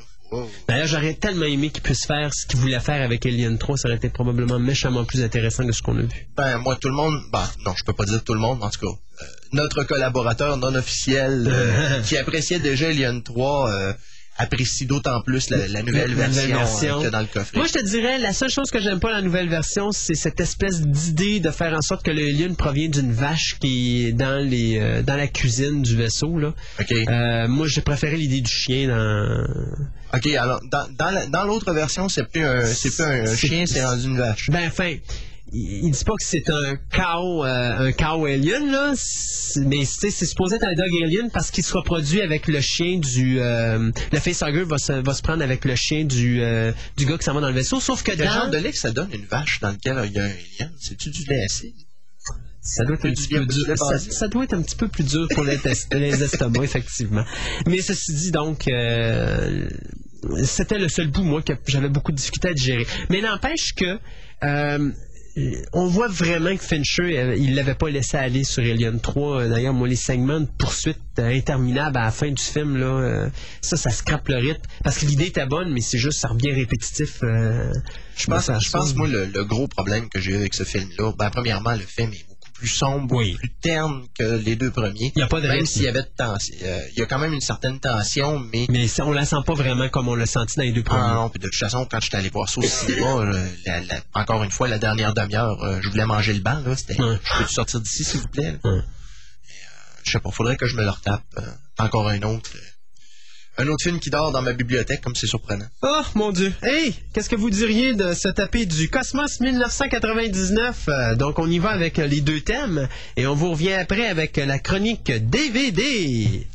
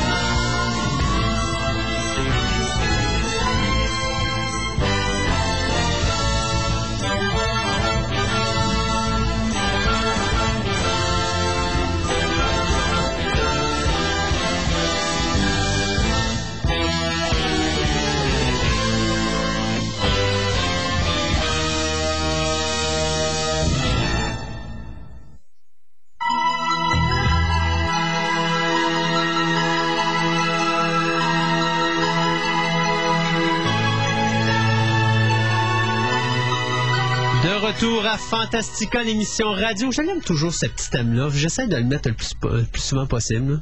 Dommage qu'on puisse pas mettre le film qui va avec. Oh, quel dommage, effectivement. Hey, chronique DVD, mon ami Gate. Yes, Quoi de neuf dans nos fabuleuses chroniques DVD? Ben, il a fallu que je me promène un peu sur Digital Bits et faire euh, du, du backtrack. euh, parce qu'il y avait quelques semaines qu'on n'avait pas fait de chronique DVD. Alors, j'ai été assez surpris, par exemple. Il n'y a pas tant de choses que ça que j'ai ressorti parce que quand même, euh, on se limite à notre carcan. Ouais, ouais, ouais. Il y a deux, trois films que j'aurais peut-être ajoutés parce que c'est quand même des classiques du cinéma. Mais enfin, je me suis, je me suis donné une petite gêne. Oh, tu te fais bien. Tu te fais bien. Mais quand même, il y a des bonnes choses qui s'en viennent. Y un Donc, Manitou quelque part? Manitou, j'ai pas vu ça. Ben, Fais-toi-en pas si Manitou était, avait été marqué. Je te. Damnation Alley? Damnation Alley non plus. C'est supposé venir cet automne. Ah ouais? Ben oui, c'est c'est le temps qu'il l'annonce, là. J'essaie juste de me rappeler de- du titre de ce film-là en français. Les survivants de la fin du monde. Ah, d'accord, merci. Puis Manitou, c'était le faiseur d'épouvante. Oh, oh, oh. Mais enfin, toujours Oui. est-il que... Moi, j'aime les-. En les- j'aime bien de Manitou juste pour voir la séquence où, Tom- euh, où Tony Curtis met danser le disco, là. Oh, God, c'est des plans que j'écoute jamais ce film-là. Hey, c'est horrible, c'est effectivement vrai. Ça me rappelle soudainement son rôle de méchant dans Lois and Clark et là, Ah oui. ça aide. Mais ça encore, le, le combat spatial intersidéral à la fin entre le Manitou et puis le euh, Tony Curtis et son espèce d'apprenti indien à côté là, qui battent le, le, le- En tout cas, regarde, c'est vraiment dans le pire des nanars, mais il y a des bons segments dans ce film-là. Allez, puis c'est toi qui cherches à me faire écouter ce Ben moi, je veux le voir, en tout cas, j'a- j'adore ce film-là. Ouais, mais ça, toi, tu l'as quand même en cassette vidéo, ce Oui, film-là? oui. C'est au moins ça, tu l'as revu. Oui, oui, oui. Alors, quand même, Je me, ta- je me choses... tape une fois par année minimum. Alors, euh, dans les grosses choses qui s'en viennent, une édition spéciale de Wizard of Oz. Oui. On parle, on parle de deux éditions même, parce qu'il y aura édition 2 disques et édition 3 disques. Ça pour le 25 octobre. Euh, ceux qui n'ont jamais, n'ont pas acheté les coffrets de saison de X-Files, mais qui sont plus intéressés aux différents euh, sujets qui ont été abordés, ils vont faire un quatrième coffret. Celui-là est le coffret colonisation, donc probablement encore avec les extraterrestres. Celui-là, ce coffret-là de quatre disques, va sortir le 27 septembre. Pour ceux qui ont vu le pilote de Battlestar Galactica et qui seraient intéressés de voir qu'est-ce que la série a donné, la première saison euh, va sortir à la fin juillet. Alors ça, ça peut valoir la peine. Euh, si je me rappelle bien, je pense que c'est 13 épisodes la première saison. 13 épisodes. Mais la deuxième devrait faire à peu près ça aussi. Ouais, puis la, euh, la nouvelle saison, d'ailleurs, je pense que ça commence euh, la semaine prochaine à Space. Pas à Space, à Space. Sci-Fi Channel. Sur les, les canaux américains, ouais. Bon, le film Hitchhiker's Guide to the Galaxy que l'on a vu dans nos cinémas au mois d'avril fera son apparition sur les tablettes des magasins le 13 septembre en édition spéciale. Là, ici, euh, le prochain titre, c'en est un justement qui fait pas partie de notre carcan, mais comme le réalisateur fait partie de notre carcan en majorité, eh bien, j'ai décidé que James Cameron méritait d'être dans notre liste, malgré que le film, tant qu'à moi, ne devrait pas y être. Oh non, non, non, tu me parles pas de ça. Eh oui. Ah, non, je te parle. Je te parlerai pas de l'artiste qui fait la tonne finale, je parle juste du film en tant que tel. Ah, le regarde, film là. Titanic. Merci, merci. Là, maintenant, là, quand ma blonde va écouter ça à la radio, puis qu'elle va écouter ça quand je vais être au travail, je vais rentrer ce soir, je vais ouvrir la porte, et là, ça va être le torrent d'eau qui va sortir par la porte d'entrée. Ça va me prendre une heure avant de rentrer chez nous. Merci, Comment ça? Gate. Comment ça? Parce qu'à chaque fois qu'elle écoute Titanic, elle part à pleurer tout le long du film. Remarque, moi, c'est juste à la fin quand j'entends tune de Céline Dion. Non, mais j'avais fait, je fais, des, je fais des blagues, mais c'était vraiment drôle parce que quand on avait été voir le film au cinéma, le film n'a à peine de commencer, puis elle commençait, tu sais, ça voyait. Puis à un moment donné, à la fin du film, je disais, arrête de pleurer, la salle à penche d'un bar. Alors, toujours est-il, une édition spéciale de 4 disques. Euh, il y aura un coffret d'ailleurs avec euh, beaucoup plus de matériel dedans, probablement euh, des, euh, des livrets et trucs du genre. Là, Euh, j'ai pas remarqué le prix qu'elle laisse détailler, mais en tout cas, la sortie est prévue pour le 18 octobre. D'ailleurs, euh, la même journée que Adventures of Superman saison 1, la série euh, de, Superman. Oui, Oh! ça sort en, en DVD le 18 octobre. Hey, c'est, c'est long, ça, cette série-là, je pense. C'est 5 ans, je crois. Ouais. Si je me rappelle bien. là, Parce que George Reeves s'était suicidé, c'était en 58. Si je me rappelle bien, je pense que ça a commencé en 53. Hum, je pourrais pas dire. Comme me semble. Euh, autre chose très intéressante, et ça, ça va rentrer dans ma collection. The Muppet Show saison 1. Oui! Ça, juste Mais pour voir. laquelle? La vieille La série vieille ou la nouvelle? La, La vieille, vieille oui. Ça, c'est sûr, ça donne Alors, envie ça, aussi. ça va être à voir. Ouais. Euh, Millennium, finalement, la troisième saison va sortir. Alors, on clôt le, le cycle de Millennium. Et d'ailleurs, on a euh, joint au, au coffret le dernier épisode avec Frank Black, qui est un épisode de X-Files. OK. Alors ça, ça a été ajouté au coffret. On nous ressort quelque chose de très intéressant. Euh, encore une autre chose que je risque d'annexer à ma collection. Euh, la série From the Earth to the Moon. Oui. Ils vont pas ressortir. des joints, ils vont la ressortir Oui, celui-là, c'est une, une collection spéciale. Il appelle ça le Signature Edition, euh, qui va se détailler une centaine de dollars pour une parce que c'est juste, pour les signatures de Ron Howard et puis Tom, Tom, Tom Hanks en bas. Je sais pas du tout. Euh, ce qu'on disait dans la description, c'est que cette fois-ci, la plupart du matériel qui n'était accessible que pour les gens qui avaient des ordinateurs, ça allait être navigable à même le lecteur DVD. Wow. Fait que ça, déjà là, c'est un avantage Ben pour oui. ceux qui vont vouloir cette édition-là. Ça va valoir la peine. Oui. Ah, finalement, Smallville, saison 4 Oh. le 13 septembre. Et d'ailleurs, chose très intéressante, parce que ceux qui ont acheté Lois and Clark au mois de juin ont eu la surprise d'avoir le pilote de la quatrième saison de, de Smallville annexé dans un espèce de petit boîtier. C'est quelque chose de spécial pour euh, les 75 ans de Warner, je crois. OK. Eh bien, dans le coffret de Smallville, il y aura un autre disque du genre, mais l'épisode en question, ce sera un épisode de la série The Flash. Oui. Parce que The Flash s'en vient en DVD. Ben oui. On ne sait pas encore quand, on n'a pas de date, mais si on garde le même ordre euh, de publication que ce qu'on a fait avec euh, Smallville au mois de juin, ben, on peut s'attendre que peut-être The Flash va sortir au mois de décembre. Si c'est le cas. Beau cadeau de Noël, hein? Hmm. À quand Space Above and Beyond? Pour toi qui m'avais dit cette année? Il il continue d'en parler, mais ça avance pas. Non, je sais que ça avance pas, puis ça avancera jamais. Ben, c'est comme les négociations entre les, euh, les, les crétins du HD-DVD et Sony avec son Ah. Blu-ray disc. Là. Niaisage. Oh, ça, ça va être quelque chose qui risque de plaire aux gens qui aiment les films qui sortent un petit peu de l'ordinaire, puisqu'on nous prévoit une sortie, ou plutôt la sortie serait déjà faite, mais je ne l'ai pas vu en magasin, un coffret spécial de Eraserhead, le premier film de David Lynch. euh, Mais là, est-ce que c'est sorti par le site de Lynch? Parce qu'il Non, avait fait... ça, ce serait, ce serait une édition pour les magasins. OK. Mais on parle d'une édition à 75 Tabarouette. C'est assez, Hey, assez ça, ça, fait penser, euh, mon Dieu, c'est quelle compagnie qui fait ça, là, qui vend des DVD à prix de fou, là? Euh, C'est euh, Criterion. Criterion, c'est Ouais. ça? Mais Criterion, ben, souvent, le matériel que dessus vaut Oui, ben c'est ça. D'ailleurs, il y a un de mes amis qui a euh, Silence of the Lambs, Criterion, il disait qu'il avait payé justement, je pense, une soixantaine de dollars. Mais sauf que tu- quand tu regardes le contenu, même l'édition 2 disques qui est sortie il y a deux ans, même pas la moitié du Ouais, truc. ouais. Euh, puis en plus, il y a une traque de commentaires, je pense, avec Jodie Foster, alors euh, ça peut valoir la peine. Hum. Outre ça, dans les séries télé, on revient avec euh, Greatest American Hero, qui... Saison 3. Saison 3, exactement, le 2 août. Si je me trompe pas, c'est la dernière. Euh, me semble que oui. dernière. La question est de savoir est-ce qu'ils vont y annexer les téléfilms qui ont été faits après? Parce qu'il y a eu des téléfilms après. savais même Il pas y a eu The Greatest American Heroine qui est venu, je pense, c'est deux ou trois ans après la série. Je me demande s'il n'y en a pas eu un autre. Moi, je te dirais que non. En tout cas, Parce que c'est des séries pleines, là. Fait que je crois pas. ça reste à voir. Euh, Polar Express, Hmm. le dessin animé. J'ai hâte de voir ça. Ça, ça s'en vient euh, le 6 septembre. Euh, ensuite, euh, des éditions spéciales de The Fly et The Fly 2 qui vont nous parvenir à la fin septembre, le 27. Ça peut être intéressant aussi, malgré que euh, déjà les films étaient disponibles sur un disque réversible chez Fox. Euh, un autre, deux, bon, je sais pas si c'est deux classiques, mais en tout cas, tant qu'à moi, il y en a un des deux qui est un classique, de Eden et de Eden 2. Oui, puis ils sortent les deux sur le même c'est DVD. C'est un réversible aussi? Ouais. Ah, bon, Ben, c'est alors- un double feature. OK.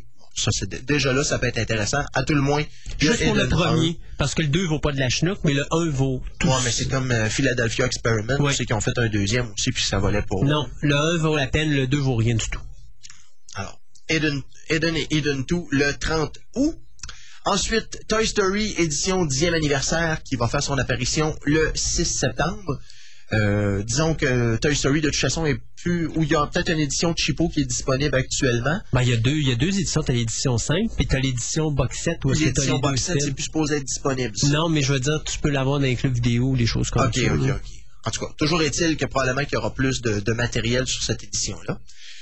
Et finalement, on va terminer avec, comme c'est surprenant, du Star Trek, puisque le dixième et dernier film de Star Trek, euh, Nemesis, fera son apparition le 4 octobre. Après ça, on va nous sortir un vrai gros coffret avec les 10 films euh, réédités. Puis après ça, on va ressortir le premier avec un director, director Scott. Oh, puis- oui, fort probable. Puis finalement, on va se faire annoncer un Star Trek 5 Super Director Scott euh, entériné, signé et commenté William par Shatner. William Shatner. On pourra tout aller se coucher très exactement. et encore une fois, on nous annonce la sortie de Star Trek, la série animée. Personnellement, Ouais. j'y croirai quand j'aurai sortie. confirmation parce que ça fait deux fois qu'on nous l'annonce puis que La ça journée, ne bouge pas. quoi, c'est la, la, la semaine même où elle est supposée sortir qu'on nous dit finalement elle sortira pas. Mhm. Comme ça, on pouvait pas nous l'annoncer avant. Ouais, ça s'était fait très, très rapidement euh, avant la date de sortie. Ah ouais. Euh, Enfin, cette fois-ci, on nous l'annonce encore pour le 6 septembre. Alors, on va espérer que oui, cette fois-là, ce sera la bonne. Et euh, pour terminer, je vais juste euh, mentionner un petit quelque chose euh, que j'ai omis la semaine dernière quand j'ai fait le survol des comic books. Il y en a un que j'ai découvert qui va être distribué par la compagnie IDW. C'est une, adaptation du roman de qui? Ou La Forteresse Noire, le film qui a été produit, si je me rappelle bien, c'était en 84 ou 85. Euh, The Keep, Keep, Keep. J'irais 80. J'irais 83, moi. En tout cas, je sais que c'était à cette époque-là. Alors, IDW va faire une adaptation du roman. Euh, la question, c'est est-ce que ça va déborder du thème qu'on a vu dans le, dans le film et dans le roman dont, euh, dont c'était adapté? C'est une très bonne question. Tout ce que j'ai cru remarquer, c'est que la bande dessinée va être écrite par l'écrivain original du roman. Alors, ça, en soi, ça peut être intéressant pour ceux qui avaient beaucoup apprécié ce film-là, qui était euh, assez particulier, que je me rappelle. là. The Keep 83. 83. Je savais que c'était quelque part à cette époque-là. Je m'épate. We're not worthy. Ah, pas. Euh, c'est tout? C'est tout pour les DVD pour, ce- pour l'instant. Alors, Alors, avant- quoi qu'on pourrait toujours euh, faire un survol de ce qui va sortir cette semaine. Ben, c'est ça, je vais le faire après. Moi, je me suis dit, on va peut-être se lancer en Fireball suivi d'un Stingray, et puis après ça, on viendra parler de Fantastic Four après l'annonce de ce qui sort cette semaine en DVD. Tac-a-dac. Alors, euh, on y va tout de suite avec ça, et puis on revenir tout de suite après notre petite pause musicale.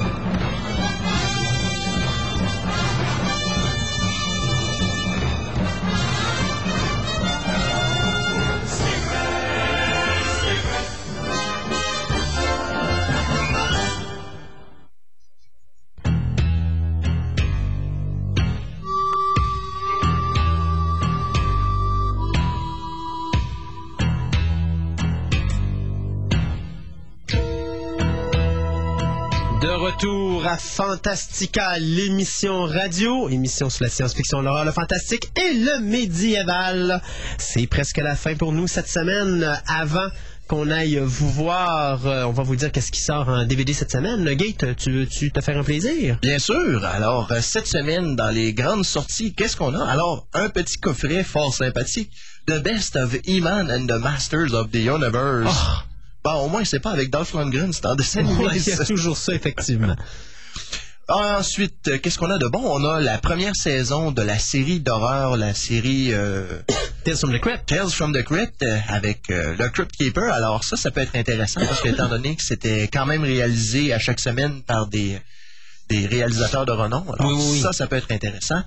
Outre ça, dans la comédie, euh, la comédie fantaisiste ou les comédies fantaisistes, Bill and Ted's Excellent Adventure et Bill and Ted's Bogus Journey, qui nous ressortent dans un coffret collection. Appelé Alors, Bill and Ted's Excellent Collection. eh oui, alors ça, ça peut être fort intéressant. Ensuite, qu'est-ce qu'on a dans les choses absolument exceptionnelles cette semaine? On a la satire des euh, Cabbage Page Kid. Euh, co- comment qu'on les en français? Garbage Pail Kids. Ouais, ou- Garbage Pa- Pail Kid, ça c'est le film du, f- euh, c'est le titre du film. Mais euh, les poupées originales, c'était les poupées Bouchou. Ah, les plus boutchous, hein. C'est ça. Alors ça, c'était tout simplement une espèce, ça voulait être une satire. C'était quelque chose qui avait commencé sous forme de cartes pour justement rire des poupées Bouchou. Alors, on a pris des cartes et on a dit, tiens, on va faire un film avec ça. Et ça a donné quelque chose de, de fort... euh, bon, mettons que ça avait pas l'air de classe, mais enfin, c'était assez sympathique quand Comme, même. les, comme les poupées. C'est ça. Euh, ensuite, un beau petit programme double avec euh, Lou Ferrigno, soit les deux films Navet, Hercule et Le Retour d'Hercule. Yark. Ensuite, un autre grand classique avec Oui. euh, George Hamilton, Love at First Date, ou Enlevez donc vos dents de mon cou, s'il vous plaît. C'était. Ah, c'est comme ça, se traduit? Non, je me rappelle pas comment ça s'appelle. moi, ce que j'aimais bien, c'est la phrase clé, la phrase clé qui était se faire mordre par quelqu'un. Ensuite, pour continuer euh, dans la dans la tradition des films, euh, des classiques de Lou Ferrigno, Sinbad et euh, Sinbad sur les sept mers. Alors ça, ça va être encore un autre très grand classique. On a aussi la comédie fantaisiste Teen Witch qui fait son apparition en DVD pour la première fois. Alors encore un autre, euh, une autre grande cuvée. Un troisième film de Dracula, euh, Dracula 3, je ne sais pas, ça se trouve être la C'est la suite, série de Ouais. Dracula, de Dracula 2000. OK. Après ça, il a fait Dracula 2, je me rappelle plus le sous-titre c'était quoi, puis t'avais Dracula 3 Legacy, qui est celui qui sort présentement. D'après ce que je peux voir, t'as Jason Scott Lee qui joue là-dedans.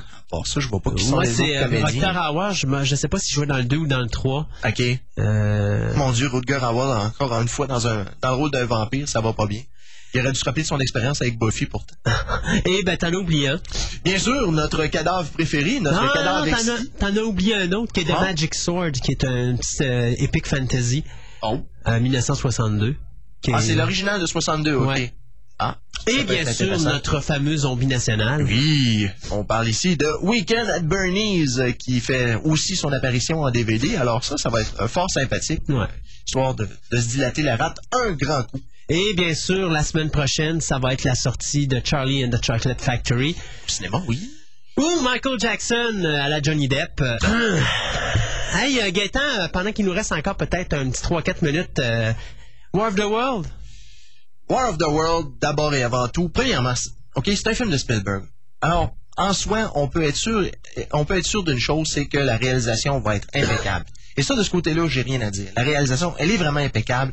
Le choix des scènes, le choix des, des décors, même, on, on est là, on voit les scènes d'ensemble quand justement les, les, les Martiens attaquent. Et ce n'est pas les Martiens de Mars attaque. Mars attaque, malheureusement. Mais toujours est-il que quand l'attaque commence, je m'excuse, mais ça flash en tabarnouche. Ok. Euh, ils ont vraiment mis le paquet. Puis euh, même par bout, on, on se demande quasiment comment les, les trucages peuvent être faits parce que c'est de, de voir les, les bâtiments qui se déplacent sous l'effet des extraterrestres qui sortent. C'est c'est vraiment spectaculaire à voir. Puis de voir les, des plans de masse, les gens dans les rues, tu te dis tabarnouche, la logistique que ça a dû prendre pour ça, c'est effrayant. Mais malheureusement, euh, Scénario? le scénario Ouais, laisse à ça. désirer parce que là-dedans, Tom Cruise joue le, le rôle d'un père indigne Mhm. qui s'occupe pas de sa petite famille, qui se fait garrocher ses enfants pour la fin de semaine, et malheureusement, les extraterrestres attaquent. Alors comment il va essayer de garder sa petite famille autour de lui et bien sûr essayer de développer des relations qu'il n'a jamais développées avec ses enfants, et bien sûr sa petite fille qui est hystérique et qui capote à tout, à tout bout de champ. C'est ben, parce que l'affaire en plus, c'est que Dakota Fanning, justement, qui joue sa, sa fille cadette, euh, passe de ce qu'on connaît de Dakota Fanning, soit une enfant qui est toujours plus mature que son âge, à la petite fille hystérique qui joue à qui soudainement retombe à 6 ans d'âge. Ouais.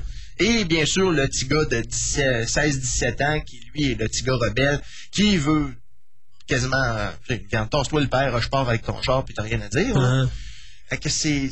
c'est- Il jongle avec ça, puis c'est pas tellement crédible. Mais la problématique, de toute façon, euh, Premièrement, Tom Cruise, as-tu déjà été crédible dans un rôle? Minority Report. Ah, shut up! T'aurais dû Si l'avoir. au moins t'avais dit Hey, Interview with non, a mais Vampire. T'aurais dû l'avoir venir, celle-là, Ouais, quand même. hein. quand tu m'as ouvert la porte, là. Mais... Mais- non, effectivement. Mais de toute façon, regarde, c'est un film qui a pris quoi? 8 mois, 6 mois, 8 mois à faire? Donc, ça a été excessivement rapide. On s'en doutait bien que le scénario aurait des faiblesses. Moi, c'est plus sur le visuel que je m'attends à être euh, Le, le là. visuel est là. Ça, c'est sûr, quand on voit les, euh, quand on voit les tripodes, Ouais. c'est assez exceptionnel. Surtout quand ils font le ménage, là. Ouais. Tabarnouche. Disons que je te dirais qu'Electrolux aurait fait de l'argent beaucoup avec ce film-là s'il avait fallu. euh, Enfin, tu, tu constateras par toi-même. Et pour Mais finir. malheureusement, euh, ouais. les 30 dernières minutes, moi, je te dirais que je les ai presque trouvées insupportables. On se ramasse dans un huis clos, dans une cabane, avec quelqu'un qui est un petit peu euh, sauté, il manque une coupe de une coupe d'engrenage dans la tête. Et le personnage en question, c'est Tim Robbins qui l'interprète. OK. J'aime bien Tim Robbins, mais malheureusement, je trouve que ça ralentit beaucoup le rythme du film. Puis en plus, euh, de voir Tom Cruise chanter. Ouf! Non. Row, row, row your boat? Non, Non, non, pas jusque-là. c'est pas- C'est ben, c'est presque pas si pire que ça, mais enfin. euh, Et petite rapide, une minute, Fantastic Four? Fantastic Four, agréablement surpris. Bon. Je m'attendais tellement à quelque chose de mauvais que finalement, j'en suis sorti de là avec un sourire aux lèvres. Bon. Euh, oui, il y a des faiblesses. Euh, Reed Richard, je m'excuse, mais il n'est pas à la hauteur de ce qu'il aurait dû être. Le Docteur Doom est d'un pathétique navrant. Euh, je veux dire, c'est, c'est quand même quelqu'un euh, qui a des grandes visions. Mais sauf que quand on se rappelle comment est Doom dans la bande dessinée, il aurait pu être encore plus Il aurait fallu prendre un meilleur acteur parce que honnêtement, cet acteur-là, c'est pas ce qu'il y a de mieux.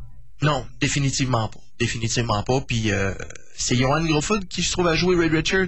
Ah, je sais pas, mais. En tout cas, toujours utile, c'est loin d'être un grand comédien. Premièrement, il est placide comme acteur, c'est effrayant. Euh, Il n'y a rien à ressortir de lui. Oui, Ray Richards, c'est pas quelqu'un qui s'exprime beaucoup euh, émotivement, mais lui, c'est rendu euh, c'est quasiment un bloc de marbre. OK. Euh, ce qui fait le charme de ce film-là, je te dirais, c'est le- l'espèce de rivalité entre euh, Thing et la Torche humaine. OK. Ça, ça, ça vaut le, Ça vaut le coup d'œil. Mais merci beaucoup, Gate. Ça m'a fait plaisir. Fait qu'on se dit à la semaine prochaine. Yes. Avec Ce- là, la- cette fois-là, peut-être que je pourrais parler de Charlie and the euh, Chocolate Factory. Ah, c'est vrai, il va être sorti d'ici là. Oui, il sort vendredi prochain. C'est vrai. Et euh, nous, ben, la semaine prochaine, on va avoir Stéphane avec nous et Sébastien. Donc, on va parler fan movies et science. Pour le reste, euh, bien écoutez, mesdames et messieurs, on vous laisse avec la chanson thème de Fireball XL5. Et on se dit à la semaine prochaine pour une autre émission de Fantastica, l'émission radio.